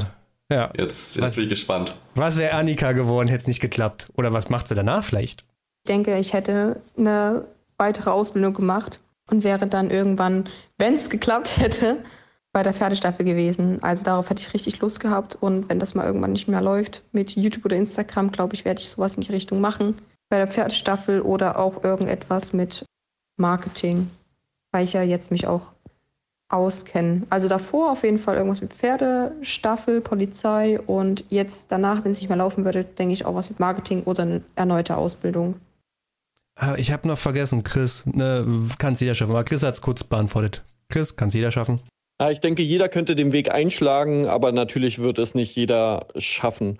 Es gehört eine große Portion Glück mit dazu, dass du in dem richtigen Moment viral gehst oder in den richtigen Kreisen chillst, dass du erstmal schon so die Aufmerksamkeit irgendwie auf dir hast. Und dann musst du natürlich noch mit eigenem Content oder mit eigener Persönlichkeit überzeugen. Was sollte man dabei beachten? Ich denke, entweder sollte man was erschaffen, was vorher noch nicht da war, oder so eine besondere Persönlichkeit haben, dass man die Leute einfach anzieht, dass die Leute mehr von dir sehen wollen. Und Chris, Chris schafft es immer mit wenig Worten Mhm. auf den Punkt zu bringen. Ne? Also Ja. das auch mal. Und David zeichnet immer schöne Bilder. Ja. Okay. Ähm, das ist aber was. Ah, hier, was waren bei Kulewu. Was wäre Kulewu geworden, hätte es nicht geklappt. Also da ich davor Paketbote war, wäre ich wahrscheinlich jetzt entweder immer noch Paketbote oder ich hätte mich darum gekümmert, dass ich irgendwas in die Richtung Sport mache. Sport hat mich schon immer sehr interessiert und ich wollte eigentlich auch schon immer in diese Richtung Sport gehen, aber Paketbote war auch cool. Ja, wahrscheinlich wäre ich entweder im Sport oder noch im Paketgeschäft. Ah, so humble. Paketute war auch cool gewesen. ich wollte gerade sagen, richtig berlinerisch. weißt, du- weißt du auch Sören, so, oh, Roller fahren, Pizza, kein Bock gehabt, Mann, ey. Und Chris, oh, cool, Paketboote war auch cool. so, was wäre was wär Blackout geworden? Oh, wo, wo ist er denn? Warte. Das, Hm? das bin ich jetzt, da bin ich jetzt richtig gespannt. Die Frage kann ich tatsächlich gar nicht richtig gut beantworten, weil ich schon irgendwann früh gemerkt habe, dass ich gar nicht weiß, was ich will im Leben, was ich machen möchte. Und ich war schon immer neidisch auf die Leute, die wussten, ich will mal Cop werden oder ich möchte mal Arzt oder Tierpflegerin werden. Ich hatte Leute in der Klasse, die wussten das sofort. Ich wusste das nie. Und auch zum Beispiel mein Vater ist einfach da reingerutscht, wo er jetzt ist. Und ich glaube, so ähnlich wäre das bei mir auch gewesen. In meiner Ist ja habe ich auch. immer viele Leute kennengelernt. Klingt so, als wäre es meine Bar. Ich habe da nur gearbeitet. Ich glaube, da hätte ich den einen oder anderen kennengelernt und hätte dann da irgendwas angefangen. Also ich wüsste nicht, was ich wäre. Ich könnte Polizist sein, ich könnte aber auch Anwalt sein oder Müllmann oder Eisverkäufer. Also ich glaube, vieles hat mit Zufällen im Leben zu tun und äh, genauso ist dieses YouTube-Ding durch Zufall groß geworden und durch Glück und deswegen bin ich da reingerutscht. Aber wo ich sonst wäre, könnte ich auf jeden Fall nicht sagen. Hm. Was würdet ihr sagen, wäre ein Beruf, der Sören gut stehen würde? Kann ich gar nicht so genau sagen. Ich glaube, das, was er macht, ist so das Beste, was er machen könnte. Ja, eigentlich schon. Oder die Schnittstelle eigentlich sein im Marketing zwischen. Genau. Allerhöchstens das noch irgendwie. Hm. Mir fällt auf die Schnelle auch nichts ein. Ich habe auch gerade überlegt, ich fand diesen Anwalts, Anwaltshink witzig, mir Sören als Anwalt vorzustellen. Aber auch, nee. Ähm, ja, ich weiß es gar nicht mal. Na gut, er, Ähm, kann gut richtige diskutieren. richtige er kann gut Kenner diskutieren. wissen natürlich auch, dass Sören mal äh, Physik studiert hat, ne? Ja. nee, du, keine Ahnung. Ich, weiß- ich kann es mir nicht vorstellen. David habe ich auch gefragt. Ähm, die- Ich wollte studieren in, in Holland, International Marketing. Aber also was ich dann konkret gemacht hätte, ich, ich habe ehrlich gesagt keine Ahnung. ich ich habe wirklich, Real Talk, ich habe absolut keine Ahnung. Irgendwas, was mir Spaß macht, irgendwas, was geil ist. Ich muss nicht viel Geld haben, um glücklich zu sein. Ich will einfach nur eine Tätigkeit haben, die mir Spaß macht. Ne? So, ob ich jetzt irgendwie bei meinem, bei meinem Job, ob ich jetzt Influencer bin oder irgendwo angestellt, 2000 Euro oder 20.000 Euro verdiene, das ist mir eigentlich egal. Also ich nehme lieber die 2000 und habe dann eine geile Tätigkeit, die mich glücklich macht, als die 20.000 und eine Tätigkeit, die mich acht Stunden lang am Tag, montags bis freitags richtig abfuckt. Hätte ich keinen Bock drauf. Ich würde auf das wirklich direkt, würde ich dir so unterschreiben, ich würde auf das Geld direkt, direkt scheißen. Ja, es geht immer darum, glücklich zu sein, Spaß zu haben. Deswegen, also, ich habe keine Ahnung, was, was würde ich, was würde ich, äh, was würde ich machen? Irgendwas Geiles. Irgendwas Geiles. Ja, was Geiles würde ich machen. Meint ihr eigentlich, er würde was Geiles machen? Ja, äh, bei, bei Davi kann ich mir vorstellen, man, manchmal gibt es ja die JP-Videos, wo JP bei irgendwelchen Unternehmen da ist. Und da gibt es ja Hm. immer so eine Person, die von den Unternehmen geschickt wird, die in dieser Genau. PR Die macht. PR da sehe ich David Boss. Ja, voll. Ja. der so begeistert ist und hier und hier unser Unternehmen und so ein cooler Dude und passiert gut vor der Kamera. Ja. Ja. Einfach die Seite wechselt, meinst du? ja. Ey, den, den traust du, der, der kriegt doch wahrscheinlich so eine Stelle sofort. Also wenn es dann irgendwann nicht mehr läuft oder er, er einfach Ja, keinen ja. Bock mehr hat, ne? Hm, Ich glaube, der Ja. kriegt dann auch so eine Stelle, wenn er will. safe. Ja, das, das habe ich auch schon oft auch von Firmen gehört. Von Firmen gehört, dass sie gesagt haben, ey Jungs, ganz ehrlich, ihr braucht euch da auch keine Sorgen machen. Mit dem Wissen, was ihr über Social Media Marketing habt und auch mit der Erfahrung, da findet ihr auf der anderen Seite immer einen Job. Hm. Mhm. Genau. So, ich habe Coole wohl auch nochmal gefragt, wie sieht denn die Zukunft aus? So generell eine Frage in die Zukunft, auch nochmal eine kurze Antwort. Ich will es auf jeden Fall so lange, wie es geht, machen. Und ich denke, das liegt auch alles so ein bisschen an einem selbst. Wenn man geile Ideen hat, wenn man unterhaltsam bleibt, dann denke ich, dass das auch noch in der Zukunft ganz lange präsent noch sein wird. Aber man sollte sich natürlich auch auf das Schlimmste vorbereiten, versuchen, sich nebenbei noch was aufzubauen und natürlich auch sparen und an die schlechten Zeiten denken. Gut, jetzt, jetzt haben wir eine Menge über Influencer nochmal geredet. Vielleicht könnt ihr mir nochmal beantworten, warum Influencer ja wichtig sind für die Motorradindustrie. Warum brauchen wir solche Leute? Das, was der Name schon sagt, um Leute zu beeinflussen. Hm. Stellt euch mal vor, es wäre alles noch wie vor 10, 15 Jahren, wo es wirklich in der Motorradszene eigentlich nichts, was Influencer-mäßiges war.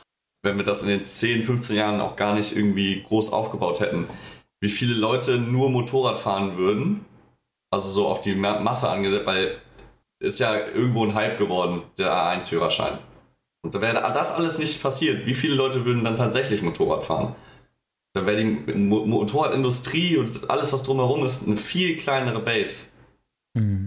Ja, also was ich immer interessant fand, war es ja auch so ein bisschen Teil dieses Beitrages in der Zeitung war, in der Frankfurter Allgemeine oder auch gerne dieses Bild gezeichnet wird. Influencer sind dafür da, Kindern oder das Taschengeld aus den Taschen zu ziehen. Oder die sind dafür da, Kinder halt irgendwie zu beeinflussen. Und äh, die, die, die, der Vergleich ist schlecht, weil es ist so, Influencer passieren nur im Internet eigentlich. So. Die sind nicht mehr im Radio, die sind nicht mehr im Fernsehen, die passieren im Internet. Und wo ist die Demografie? Also, was ist der Altersdurchschnitt im Internet? Junge Leute. Das heißt Ja. nicht, die, die, die sind dafür da, Werbung zu machen für junge Leute, sondern für Leute im Internet.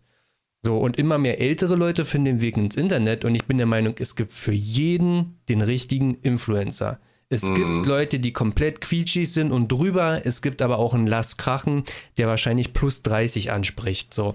Und ich hatte nochmal ähm, Edges auf Supermotag gefragt, warum Influencer wichtig sind für die Industrie. Mal kurz Sebastian vorgestellt, mit richtigen Namen Sebastian. Der ist ja auch im selben Game wie wir unterwegs, macht YouTube-Videos, macht Instagram und studiert BWL, so in die Marketing-Richtung und hat auch ein Praktikum bei KTM in Mattighofen schon gemacht in dem Bereich und schreibt seine Masterarbeit dort. Also der ist da irgendwo dazwischen quasi. Und den hatte ich auch nochmal gefragt, der hat es auch nochmal kurz zusammengefasst. Ich glaube oder vielmehr bin ich der Überzeugung, dass Influencer die glaubwürdigste Möglichkeit sein können, Inhalte auch werbewirksam rüberzubringen, weil keiner von uns guckt gerne bewusst Werbung. Also für mich immer das, das greifbarste Beispiel. Immer wenn wir irgendwo Videos sehen, zum Beispiel auf YouTube, und uns wird so eine, so eine Werbeanzeige eingeblendet, klicken wir so schnell wir nur können auf äh, Werbung überspringen, weil kein Mensch das bewusst gerne konsumiert. Es fühlt sich halt immer an, als wäre man so eine menschliche Stopfgans und es würden einem möglichst viele Inhalte und Produkte irgendwie reingestopft werden, die man gar nicht so unbedingt sehen möchte. Das Tolle bei Influencern ist halt, dass da vorher schon so eine Art Selbstselektion stattgefunden hat. Diejenigen Leute, die ja die Inhalte von den Influencern sehen, sind mindestens Teil dieser speziellen Bubble, die der Influencer bedient. Oder sie folgen den Leuten sogar schon und sind dann generell an deren Inhalten interessiert. Von daher ist die Wahrscheinlichkeit, dass da Produkte dann beworben werden oder Dienstleistungen oder whatever, zu denen die Follower gar keinen Bezug haben, relativ gering. Und dadurch wirkt Werbung einfach nicht mehr so fehl am Platz und aufdringlich und nervig, Also im Prinzip ist es ja einfach die modernere Art zu werben als im Fernsehen, ja. ne? Also man hat es auch die gar nicht hinter. Ja, die angenehme. Ja, auch, das, also du bist nicht mein Freund, wenn du nicht bei einem YouTube-Video und Werbung kommt, erstmal sagst, halt's Maul und das ja. weg versuchst zu drücken. Ja. und, und keiner stellt in Frage von diesem Boomern, dass Toni Groß dir sagt, das ist das richtige Auto, das, der Audi A3, das ist das gute Auto, der ist ein scheiß Fußballer. Welche Aktien hat der bitte darin zu bewerten, ob das ein gutes Auto ist? So, jetzt kommt ein Auto-YouTuber, der damit richtig legiten Content macht. Wenn der die Anfrage bekommt von Audi, dann überlegt er sich erstmal so, Audi. Ja. Will ich das? Mhm. Oder der oder der Hersteller? Stehe ich auch wirklich dahinter? Und erst dann macht er ein Placement dazu oder einen Werbeblock dazu. Und im besten Fall. Im besten Fall, ja. Im besten Fall, ja. Die lehnen ja auch mehr ab, als dass sie annehmen. Das muss man ja auch mal sagen. Das, was die an Angeboten reinbekommen, ist ja wesentlich größer, oh, ja. als was dann wirklich umgesetzt wird, ja. Und Geld ist nicht mal der Faktor da. Das nee. ist eigentlich immer der Faktor, passt überhaupt nicht oder ist unlegit, ja. Voll. Gut, äh, damit haben wir alle Abspiel Einspieler äh, sozusagen abgerissen quasi. Ein paar habe ich außen gelassen, aber sonst wäre es ja noch längere Folge gewesen. War die allererste Folge mit diesen Einspielern. Ich finde, das funktioniert echt gut. Man könnte auch im Prinzip in Zukunft Leute auf Instagram ja fragen nach ihrer Meinung. Und dann können die so eine Voice-Memo machen auf Instagram. Die ist auch mal schön begrenzt auf eine Minute. Dann verlieren sich mhm. die Leute nicht so. Ne, Albert? Machen sie, machen sie zweite dann. Ja. Irgendwann sind zweite. Oder 20 Minuten, wie Albert. Und das hänge ich ja einfach mit hinten ran. Das hat auch alles Relevanz gehabt, was er gesagt hat, aber es passt halt einfach nicht in diesen kurzen Einspielern halt letzten Endes. Lauch, äh, Lauch 10 war der Code, war? Das war Lauch 10, richtig, ja. Raus aus dem Dispo. Raus aus das dem Dispo. Ich, das beides muss man auch verbinden immer. Gut, Jungs. Äh, hat mich gefreut. Mega Folge, hat mega gut geklappt. Danke Jawohl. an alle, die Einspieler reingeschickt haben. Natürlich Nick im Vorfeld schon, Tommy, Albert, Annika, Kulewu, David Post, Blackout, EOS. Danke dafür, dass ihr euch die Zeit dafür genommen Danke. habt. Und ja. Und ich hoffe, wir konnten so ein bisschen helfen. Ich denke, ein paar Motorräder, Motorradberufe werden immer im Fokus stehen, die wir Nummer einzeln beleuchten. Aber egal, was ihr macht, ob ihr Influencer werden wollt oder Motorradmechaniker denkt immer dran, am Ende müsst ihr. Irgendwas Geiles. Irgendwas Geiles. Ja, Am Ende müsst ihr was Geiles machen. Ciao, Leute. Bis dann. Ciao. Tschüss. Ciao.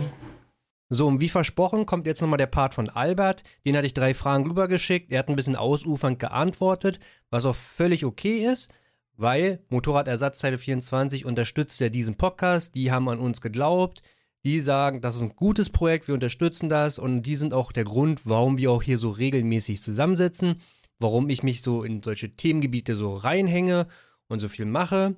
Deswegen ist es auch völlig in Ordnung, wenn Albert mal vertretend für die Motorradersatzteile 24 größeren Raum bekommt als mein Einspieler 30 Sekunden am Anfang einer Folge und er kann euch auch ein bisschen mehr über das Unternehmen mal erzählen.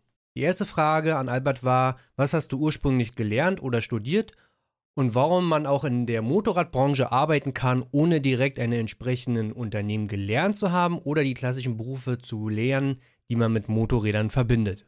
Moin, ich bin Albert vom Motorradersatzteile 24. Seit 2012 mache ich hier das Online-Marketing. Anfangs war es noch äh, mehr Suchmaschinenoptimierung, aber auch schon immer ein bisschen Marketing und es hat sich in der Zeit halt sehr, sehr gewandelt. Ich meine, ähm, ja, seit 2012 äh, hat sich das ganze Internet, hat sich die ganze Landschaft komplett verwandelt. Damals gab es noch gar keine Mobilversion. So jetzt ähm, kommt dem nächsten Google-Update und es wird absolut Mobile First gehen in die Richtung. Und ich glaube, wir haben dieses Jahr auch zum ersten Mal mehr Traffic mobile als auf dem Desktop. Also die, die Entwicklung ist so krass und schnell. Und ähm, genau, anfangs war es wirklich äh, irgendwie den Shop für Google schick machen und jetzt mache ich ganz viel Influencer-Marketing, Instagram, was auch ein bisschen Zeit, zeitbedingt ist. Also ich habe weniger Zeit als früher, ich arbeite auch nicht mehr Vollzeit bei M24. Äh, ich, kann ich mich eben auf bestimmte Themen konzentrieren und da habe ich mich dann jetzt sozusagen aufs Influencer-Marketing spezialisiert äh, und mache aber nebenbei noch so ein bisschen Google-Optimierung weiter und Marketing im weitesten Sinne. Genau, das mache ich bei M24. Gelernt habe ich mal IT-Systemkaufmann ähm, bei einem Unternehmen für Arztinformationssoftware mit einem Schwerpunkt auf Netzwerktechnik, also komplett motorradfremd. Und mein Chef hat mich 2012 geholt, weil jemanden brauchte, den Shop, wie gesagt, für Google schick macht. Google-Optimierung, Suchmaschinenoptimierung. Also ich hätte mit Motorrädern so in der Ausbildung überhaupt gar nichts zu tun. Und ähm, inzwischen gibt es meinen Beruf sozusagen auch als Ausbildungsberuf. Und das kann ich auch im Übrigen nur, nur jedem empfehlen. Also wenn dich jemand gerade fragt, was er vielleicht lernen soll, dann ähm, gibt es den Beruf des Online-Marketing-Kaufmanns. Den gibt es seit drei Jahren, jedenfalls in Schleswig-Holstein. Und dort lernt man, das ist eine Schnittstellenfunktion zwischen, ich sag mal, äh, Bürokaufmann, eben auch mit Anteilen von Marketing und Online-Marketing.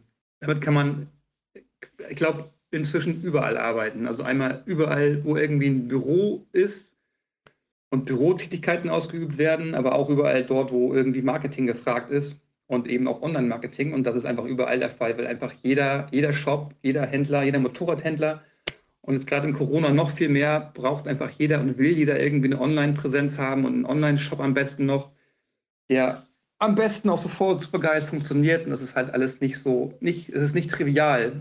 Und es wird immer schwieriger, gute irgendwie Shops in den, in den Start zu bringen, die dann auch am besten noch funktionieren und Reichweite generieren sollen.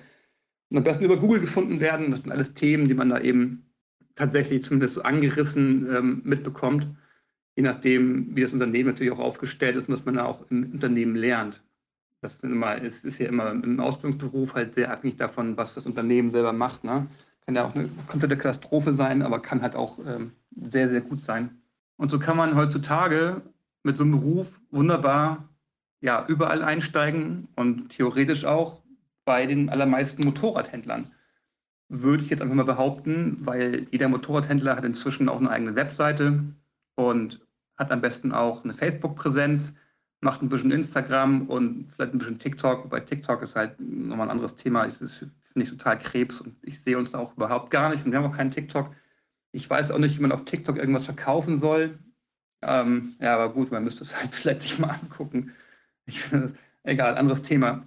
So, wenn man diesen Beruf mal gelernt hat, also Online-Marketing-Kaufmann, ich halte es für eine super gute Wahl, kann man überall einsteigen und eben auch inzwischen in der Motorradbranche, wenn es halt nicht eine kleine Schrauberbude ist, wo der Chef halt nichts von online hält, weißt du, ne? dieses Internet, keine Ahnung, finden ja viele immer noch irgendwie beängstigend. Und so kann man eben mit so einem Ausbildungsberuf komplett quer sein Hobby mit dem Beruf verbinden. Die zweite Frage war, welche Berufe ihr selber ausbildet, beziehungsweise welche Stellen ihr im Unternehmen habt und ob Albert nochmal kurz erklären kann, was man da so beruflich dann macht in der jeweiligen Stelle beziehungsweise Lehre. Bei uns im Unternehmen, also wir haben 30 Leute, bilden wir Online-Marketing-Kaufmann aus, seit drei Jahren, seit es den Ausbildungsberuf gibt. Vorher haben wir Einzelhandelskaufmann ausgebildet, aber auch Fachlageristen.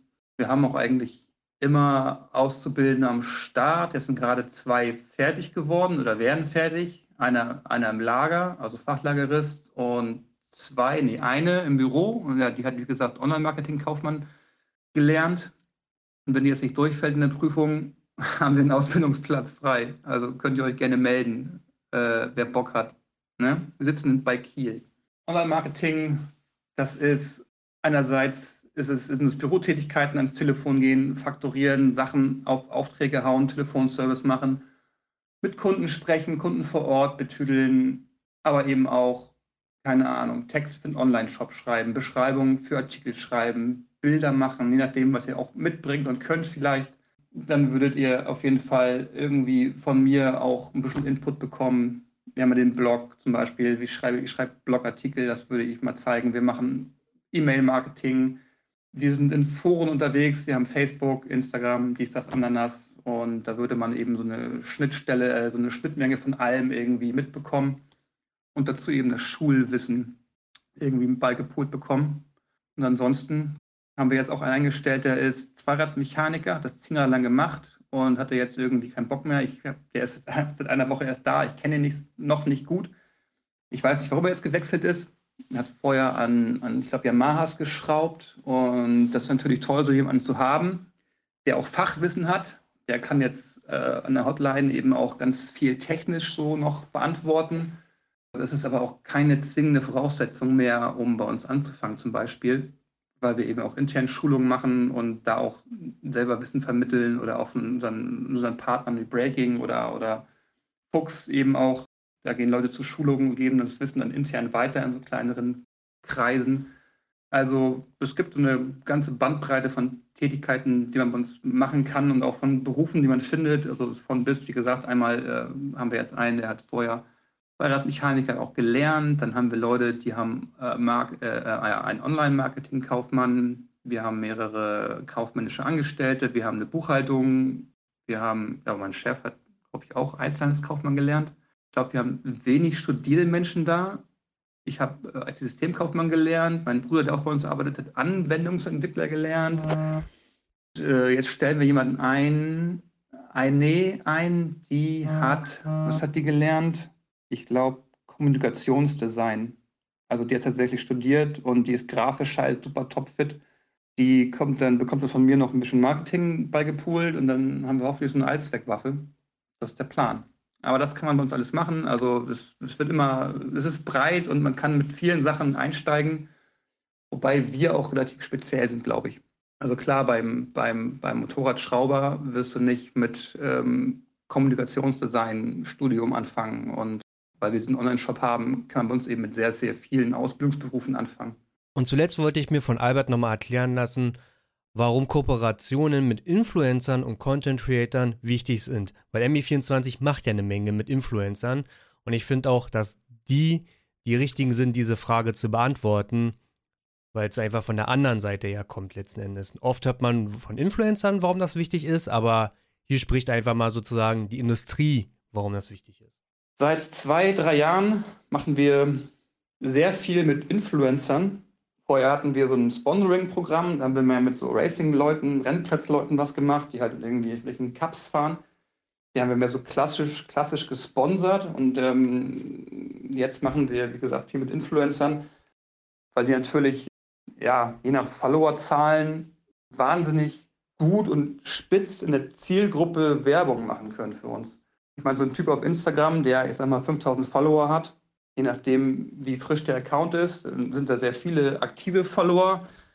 Und das sind in der Regel auch alles Motorradfahrer. Ich meine, ein Typen, der nur Motorräder postet, dem folgen halt in der Regel nur Motorradfahrer. Ich meine, so einer wie Euder-Style mit seinen, ich weiß nicht, 80 oder 90.000 Followern macht er wirklich pur Motorrad-Content und das täglich und super hochwertig jeder, der dem folgt, der hat halt einfach Interesse an diesen Themen. So. Und das ist, ne, du hast halt wenig Streuverluste wie in klassischen Medien.